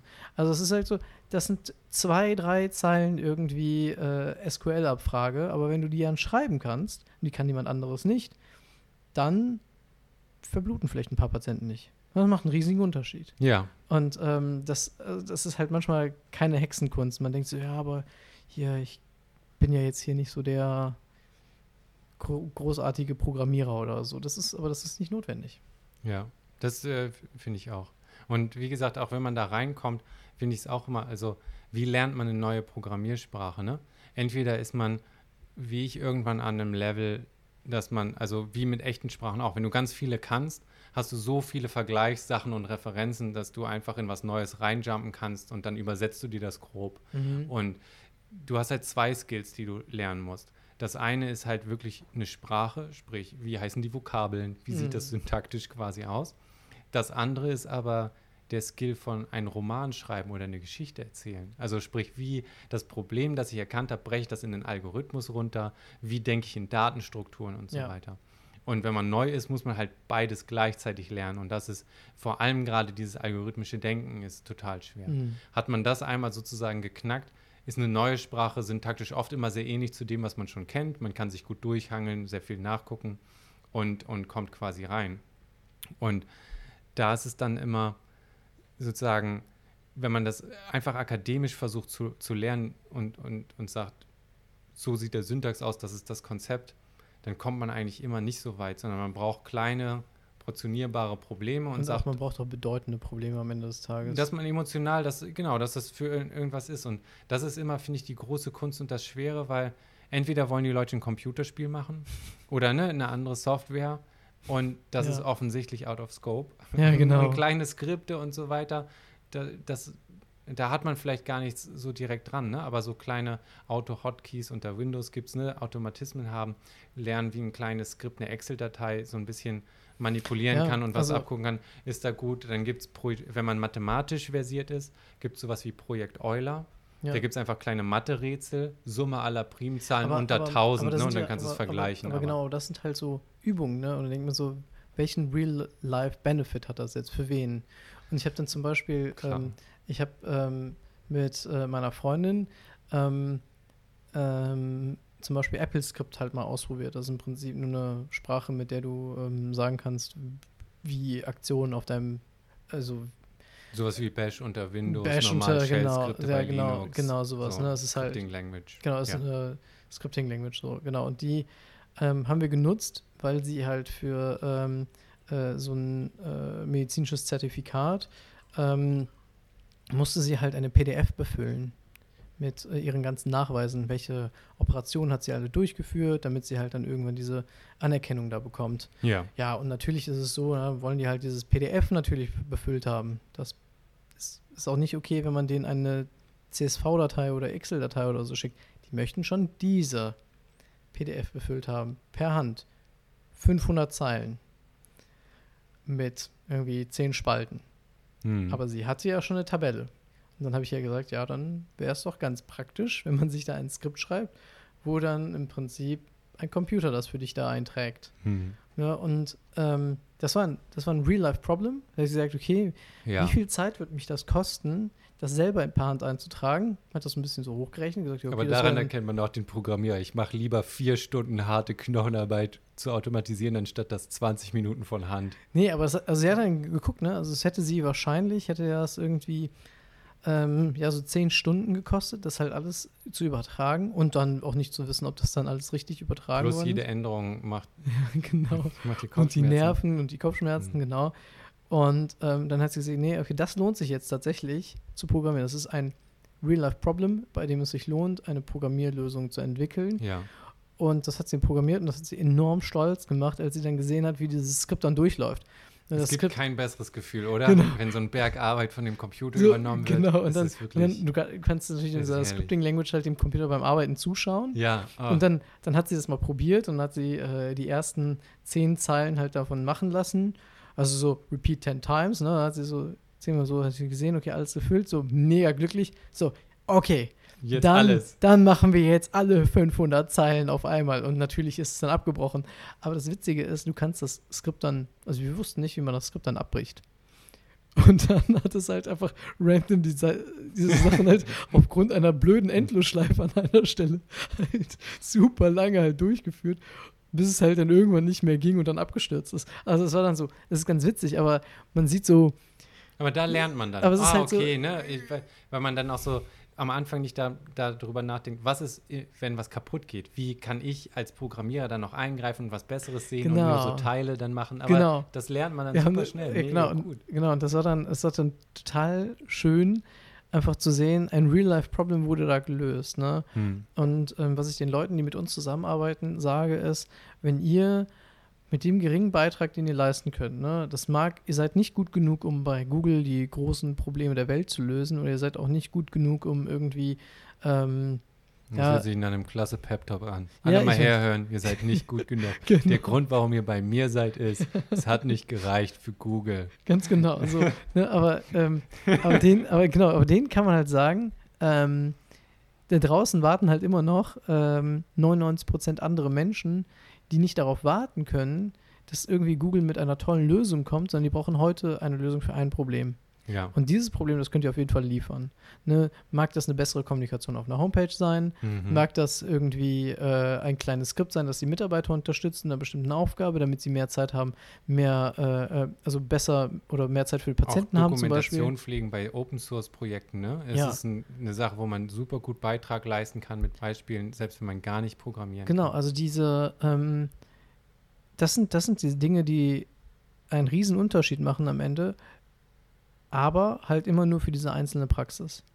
Hm. Und das Tolle bei DocPort ist, dass wir sagen, okay, dass dieser einzelne Beitrag, der dieser einzelnen Praxis vielleicht einen Beitrag Könnte duplizieren auf alle Praxen. Genau, könnte theoretisch halt hochskaliert werden auf irgendwie, ja, viele, viele andere Praxen. Und plötzlich verblutet nicht irgendwie mal ein Patient nicht im Quartal oder im Jahr, Hm. sondern vielleicht sind es halt irgendwie täglich drei, vier Patienten, die nicht mehr verbluten. Dann kann man das natürlich auch irgendwie versuchen, statistisch mal nachzuhalten und zu gucken, ob das so ist oder nicht ist. Aber am Ende die Vorstellung, dass das, was du gemacht hast, eine Bedeutung im richtigen Leben hat, ne? Und sich ist vor allem auch summiert, ne? Also genau, so, und summiert. Das ist Mhm. halt enorm befriedigend. Ja, auf alle Fälle. Und du hast jetzt für dich auch, weil du ja quasi von Herzchirurgie quasi weg bist, für dich auch so Allgemeinmedizin dann entdeckt? Genau, also ähm, ja, also ich, glaube, das passt einfach fachlich ganz gut zu mir, Mhm. dieses Kommunikative. Wollte ich nämlich auch gerade sagen, da hast du halt, äh, Ja, also es, ist- es, ich glaube, das ist okay. Ich also klar, du bist manchmal, wie soll man sagen, unverdünnt, wenn man das so beschreiben muss. Äh, Das kommt- also un- Flaschenöffner. Ich glaube, unverdünnt kommt jetzt ab jetzt äh, bei Twitter bei mir in meine Bio rein. unverdünnt. äh, ich finde auch gut eine Beschreibung ist immer acquired taste. das gibt es bei mir auch, ja. Ja. Aber ich glaube, unverdünnt beschreibt es ganz gut. Aber ähm, sozusagen das, das Problem auch zu benennen, ne, ist, ist ein, ein Riesentalent. Und dieses, auch das, dann, dann sozusagen die im Zwischenmenschlichen da, da sich vorzutasten. Ja, ich glaube, also ähm, ich habe so ein bisschen ähm, auf jeden Fall in der Allgemeinmedizin gut Fuß fassen können, weil man dort den Vorzug hat, dass man sich seine Patienten aussuchen kann. Also das heißt, man ist dort als Arzt in seiner Praxis, die Patienten lernen einen kennen und denken sich so, der gefällt mir, diese Art von Kommunikation Funktioniert, funktioniert auch. Ne? mit mir Hm. und ich möchte, dass der sich um meine Gesundheit kümmert. Und, und auch du eben hast- nachhaltiger, ne? Du Genau. kannst, wenn du, wenn du diese kleinen Regeln machst und so weiter, anfangen von dem Symptom weg. Genau, also ja, genau, du kannst halt Probleme nachhaltig lösen, das liegt mir natürlich auch sehr. Hm. Ähm, aber du, du bekommst die Patienten, die du verdienst, ähm, in der Regel. Und die Patienten bekommen halt auch einen Arzt, der gut zu denen passt. Und das Mhm. ist ein sehr luxuriöses Gefühl, das fast nur Hausärzte tatsächlich genießen dürfen. Hm. Und dir fehlt es nicht quasi mit einem Ellbogen in Eingeweiden so, so Nee, drin, drin zu sein, nicht. zu Nee, nee. operieren? Also das, das fehlt mir nicht, aber was ich halt schon merke, ist halt dieses Handwerkliche, das fehlt mir immer wieder mal Also hier macht an man dann wirklich hart, fast mal- nur diagnostisch oder was? ja, was? nee, man kann natürlich auch Wunden versorgen und so. Man kann halt tatsächlich verschiedene Sachen machen. Aber ich genieße es tatsächlich auch mal hier und da mal einen Knoten zu machen oder so, ne? Also ein bisschen was zu nähen. Das, das Mhm. gefällt mir tatsächlich halt immer noch und ich merke das auch so ähm, in der Arbeit. Ähm, aber ähm, es gibt ja auch andere Formen einer handwerklichen Tätigkeit, die man noch machen kann. Also es gibt ja, also ob man jetzt chirurgisch arbeiten will oder Mhm. ob man vielleicht irgendwie ähm, ja, was anderes macht, ist halt, ja, also das fehlt mir jetzt nicht so stark, ne? weil am Ende, ähm, das sind ja am Ende, man weiß es, also so, ich würde mich ja nicht an ein chirurgisches Problem ranwagen, das ich mir nicht zutraue. Dementsprechend weiß ich auch immer, dass alle chirurgischen Probleme, die ich löse und auf die ich sehr stolz bin, sehr einfache Probleme waren. Aber das finde ich ist ein generelles Problem bei Chirurgie oder so, oder generell Medizin, ne? Dass du, wie lernst du das, wenn, wenn die Eskalationsstufe, also wenn es ja sprichwörtlich um, um Leben und Tod streckenweise geht oder Fehler sehr harte Konsequenzen haben können und du ja im Prinzip je nach Bereich, in dem du bist, ne? hm, aber als Arzt ja fast immer mit der Realität konfrontiert bist, dass es nur ein Spiel auf Zeit ist, wann man mal einen Patzer macht, der Mhm. eskaliert oder sowas, ne? Und wie geht man damit mental um und wie äh, sieht man den Patienten immer noch als Mensch, aber trennt sich auch so, dass man da irgendwie operieren kann und das nicht an sich ranlässt und hm. wie traut man sich an Herausforderungen ran, ohne sich zu überschätzen und so Also weiter. glaub, ne? Ich finde, geht- das ist ich mental glaub, sehr Ich glaube, am Ende geht das halt nur sehr gut, indem man halt demütig ist, ne? indem man halt ganz genau weiß, okay, ähm, das kann ich jetzt und ich sehe die Herausforderung als das, was sie ist. Hm. Ähm, und äh, überschätze mich da zum Beispiel nicht. Das ist aber sehr, sehr schwierig. Ähm, da braucht man halt auch gute Supervision, die einem dann sagt, hier an der Stelle, da überschätzt du dich. Ja. Ähm, da schätzt du die Dinge auch falsch ein. Ähm, ja, also, und dann, das ist halt auch wirklich Erfahrungssache, ne? Du, ähm, das, das Komische in der Medizin ist, dass du irgendwann ein Bauchgefühl dafür entwickelst, ob du richtig oder falsch liegst. Ähm, du verstehst irgendwie so das System Mensch und die System, die Krankheiten, die du, die es so gibt. Aber das find, empfinden ja auch einige, kommt auf den Menschentyp an, als gruselig. Ich hatte es eine, eine Freundin. Freundin von mir, die ist äh, in der Gynäkologie Mhm. und da ist ja quasi auch in der Geburtshilfe, die hatte äh, den Fall, ein Baby ist mit disku- dislokierter Schulter daraus, Mhm. also im, im Schlimm, in der schlimmsten Phase schlimmst verkeilt und Mhm. dann, dann hast du halt eine Minute weniger, je nachdem, ne? Mhm. Äh, das raus. Und das hat sie als sehr traumatisch empfunden. Mhm. Und, und was sie nämlich auch immer abgehalten hat, ist eben, um als Arzt gut zu reagieren, musst du dir quasi unterbewusste Automatismen antrainieren, die dann da greifen. Genau. Aber das heißt auch immer, dass du in dem Moment, in dem du weißt, du machst jetzt lebenentscheidende Entscheidung, äh, Leben- oder Todentscheidung und du weißt nicht, welche du überhaupt machst. Also du bist halt so schnell reaktiv, Ja. ne? den Fuß wegziehen, wenn da was hinfällt und erst nachher weißt du, oh shit, das hätte voll danach nach Ja, hinten ja, gehen klar. können. Ne? Und diese Welle von, ich, Ja, das ist halt zum Beispiel auch ganz oft irgendwie so, ähm, ähm, dass es in der, also dass die Sachen zum Teil auch sehr, sehr stressig sein können und da musst du das richtige Bauchgefühl haben, zu erkennen, was ist zum Beispiel gerade lebensbedrohlich und was nicht. hm, Aber das kommt erst nach einer sehr, sehr langen Zeit. Und ähm, zum Beispiel, ich glaube, an dem Punkt zum Beispiel bin ich halt gerade auch gar nicht, ne? dass ich sagen würde, ich bin so ein großartiger Mediziner, ähm, dass ich äh, weit im Vorhinein erkennen kann, wie läuft diese Geschichte für den Patienten aus. Ich finde, das Interessante ist, dieses Gefühl, dass jetzt Anfänger wie ich ne, Mhm. das haben, das haben in der jetzigen Situation viele Ärzte, die schon sehr erfahren sind. Mit, nämlich mit Corona. Das erste Mal kommt Mhm. eine Erkrankung vorbei, für die die allermeisten Ärzte keinerlei Bauchgefühl haben. Man tappt können- im Dunkeln, in, auf jeder. Front. Auf ne? jeder es gibt Front, auch also- keine Analogie oder so. Genau, ne? also es, genau, es gibt also ähm, also in der Diagnostik tappst du in der Front, weil du denkst, am Anfang hast du gedacht, ja, die Leute müssen irgendwie husten, dann hast du irgendwie gedacht, die Leute müssen irgendwie Geschmacksveränderungen haben. Am Ende hast du gedacht, die Leute müssen irgendwas haben, kann ja alles sein. Durchfall könnte jetzt vielleicht auch Corona sein. Also du bist so, also auf der diagnostischen Ebene bist du schon irgendwie, hast du kein Bauchgefühl, dass dir sagt, oh, das könnte jetzt Corona sein. Hm. Ne? Aber natürlich kommen immer Patienten oder Freunde oder so zu uns und sagen, hey, meinst du dies, das? Ist könnte irgendwas ja. sein. Und dann denkst du, also ich habe ehrlich gesagt keinen Bauch. Ich, ich kenne die gleichen Informationen wie du. Wir sind fast Mhm. genau gleich in diesem Punkt erzogen worden. So, ich habe keiner, ich habe im Studium nichts gelernt, was hier jetzt helfen würde. Ähm, und dann geht es halt weiter in der Behandlung ähm, der Patienten, ähm, dass du sagst, okay, welche Behandlungsmöglichkeiten haben wir, welche greifen jetzt hier vielleicht oder sind für diesen Moment der Erkrankung gut und vielleicht für einen anderen Moment Mhm. sind andere besser. Also welche Therapieentscheidungen treffe ich und wie kläre ich Patienten darüber auf? Kein Bauchgefühl, keine Ahnung, nichts. Und dann wollen natürlich Patienten auch wissen, was ist die Prognose? Wie geht das jetzt aus? Und da hat halt auch, also ich glaube, so unter den Ärzten gibt es so zwei Fraktionen. Die eine Fraktion sagt, wir kriegen das irgendwie hin und wir finden das schon raus und wir Hm. können, wir glauben einschätzen zu können, wie diese Krankheit halt abläuft. Und ich gehöre eher zur anderen Fraktion. Ich persönlich würde aus meiner persönlichen Erfahrung sagen, dass wenn jemand Corona hat, dann ist es eine absolute Blackbox zum gegenwärtigen Zeitpunkt. Mm, Du weißt nicht, wo das in acht Tagen und in 16 Tagen halt hingeht. Ähm, das könnte total krank eskalieren Hm. ja, und landet dann bei diesen 2-3 Prozent, die da versterben. Hm. Oder ähm, es geht total gut aus und der Hätte hat man die irgendwie. nicht getestet, hätte man es äh, nie hätte man mitbekommen. sie nicht- ja, Hm. genau. Und das ist, und das ist total verrückt, weil wir, weil alle Ärzte am Ende des Tages diesen Fällen halt zuschauen und von jedem einzelnen Fall halt lernen, versuchen zu lernen, Hm. aber viel zu wenig Kontext und Wissen da ist, auf dem man dann irgendwie ein Bauchgefühl halt aufbauen könnte. Und es gibt halt keinen, also klinisch, klinischen Arzt, der sagen kann, hey, hier, ich, ich fühle mich sicher in der Behandlung von diesen Patienten. Hm.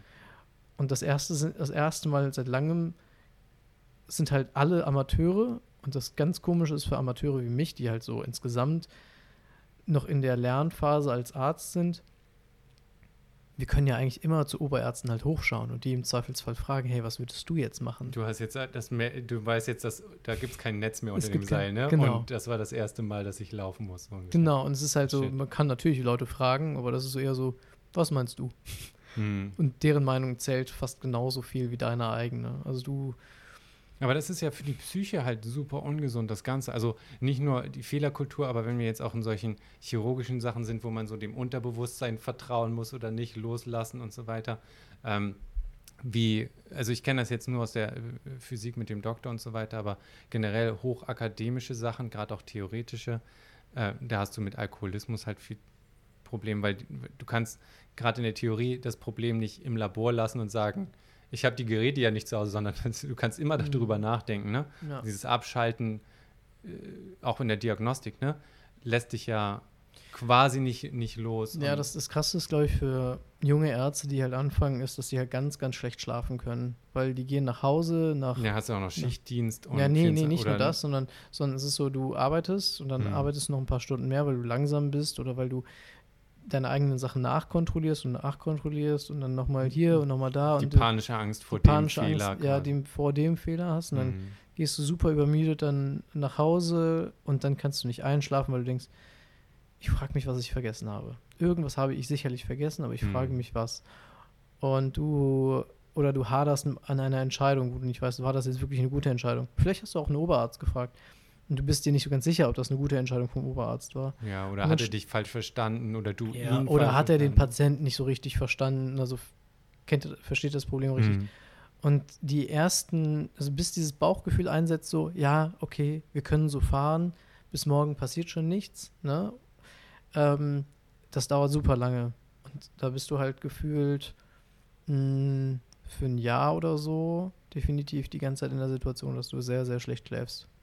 Also das ist total, total beeindruckend und du, du träumst enorm viel von deinen Patienten und so und ja, das ist schon sehr komisch. Also es geht allen so, also ausnahmslos, glaube ich, allen Mhm. guten Ärzten. Ja, super krass. Weil das, finde ich, es gehört zu einer Fehlerkultur oder sonst was. Da ist halt mentale Gesundheit halt noch stark dämonisiert, dass man es auch überhaupt quasi schwer anspricht oder man meint, man muss da durchkommen, alle anderen schaffen das auch. Aber wie viele Oberärzte gehen am Wochenende nochmal hin, stempeln nicht, arbeiten ihren Kram ab, ne? Ja, Und dann sieht das halt gut aus mit, wieso ich schaff's doch, ne? Und ja. niemand ist ehrlich und sagt, nee, das ist einfach viel, viel zu viel. Also viele Leute sagen natürlich auch so, ja, damals haben wir viel mehr gearbeitet, aber die, Hatten dann Die ja aber auch Patienten äh, im Krankenhaus oder so, die, Die- dann drei Wochen lang da Genau, waren. Du musstest. Also nicht jedes Mal jemand Neues ja, die, kennenlernen. also die ne? Verhältnisse waren damals auch irgendwie anders. Die, die Anspruchshaltung an Medizin war anders. Das ist so, die Arbeitsverdichtung, die, die man so ja insgesamt kennt, die hat natürlich auch in der Medizin halt stattgefunden. Ne? Mhm. Ähm, die Technik ist besser geworden, was ein Gesegen ist. Auf der anderen Seite ist es halt auch so, dass man bei vielen Patienten jeden Tag jetzt Labor machen kann. Mhm. Das heißt, du musst halt auch nachkontrollieren, wie ist das Labor bei diesen Patienten, ähm, weil das ja irgendwie ein paar Stunden später dann wieder zurückkommt. Dann hast du die Möglichkeit, irgendwie aufwendige Untersuchungen zu machen. Das heißt, diese ganzen Untersuchungen kannst du jetzt alle anmelden, kannst dann im Prinzip Mhm. überwachen, ja. musst dann überlegen, okay, soll ich die jetzt anmelden oder nicht? Was bedeutet das, wenn das Ergebnis zurückgekommen ist? Also diese Möglichkeiten hatte man halt früher nicht, dass du einfach diese Batterie an Technik halt irgendwie auch Mhm. über so einen Patienten regnen lässt oder über alle Patienten auf einmal regnen lässt und dann sagst, okay, das manage ich jetzt halt alles noch so. Ähm, ich glaube, die Arbeitsart hat sich einfach verändert. Mhm. Also, und ähm, das ist ein bisschen, ja, und das, das können, glaube ich, so, die ältere Generation kann das nicht so ganz nachvollziehen, glaube ich. Hm. Du, ähm, wir haben schon drei Stunden geredet. Ja, total krass. Drei Stunden. Äh, erzähl Leuten einfach nochmal quasi, wo man die Sachen findet. Docport, einfach docport.de. Genau, also D-O-C-P-O-R-T.de, genau, Ja. zum Beispiel. Ähm, genau, was habe ich noch erzählt? Lautkraut. Ähm, Oh, Lautkraut. Wie findet man Lautkraut? Was kann man da? Da sind wir gar nicht so doll drauf gekommen. Okay, Lautkraut. Okay, wie findet das ist eure. Das ist ähm, ganz schwierig zu finden. Da, Lautkraut Köln. Also im Prinzip ist das eure, ich sag mal, Poetry Slam, Open Mic Open äh, Mic Sache Ver genau. so. Veranstaltung. Ja, ähm, da muss man, glaube ich, mal die Leute drauf ansprechen, die das so machen. Ich glaube, das kann man auch gar nicht googeln. Ähm, vielleicht auf lautkraut.com oder so. Vielleicht funktioniert das. Warte, ich glaube, ich habe ein paar Links vorbereitet gehabt. Echt? Okay. ja, aber die haben wir eigentlich gar nicht gebraucht. Äh, ich glaube, es ist äh, lautkraut.com. Das wäre L-A-U-T und dann Kraut. Wie so Kraut. Salatkraut. Genau. Äh, einen Moment. Äh, lau ja, laut lautkraut.com. Hast recht gehabt. Das ist sie, oder? Ja, genau. Ja. Und äh, findet man deine Fotos, Filme, irgendwie Instagram, YouTube, Twitter? Willst du Äh, genervt werden oder nee, nicht? ich möchte nicht genervt Du werden. nicht genervt Aber man werden. findet mich überall im Internet leider. Also, okay. Wenn man mich sucht, dann findet man mich auch. Sehr gut. Barmann, mega cool. Jederzeit wieder gerne. Und äh, auf Wiedersehen, Leute. Danke fürs Zuhören. Das war die Show. Trinkt genug Wasser, passt auf euch auf, reitet in euren Fleischhüllen durch die Realität, pilotiert durchs Leben und genießt jeden Atemzug. Ich hab euch lieb. Das war DJ Salzerwerde. Bis zum nächsten Mal.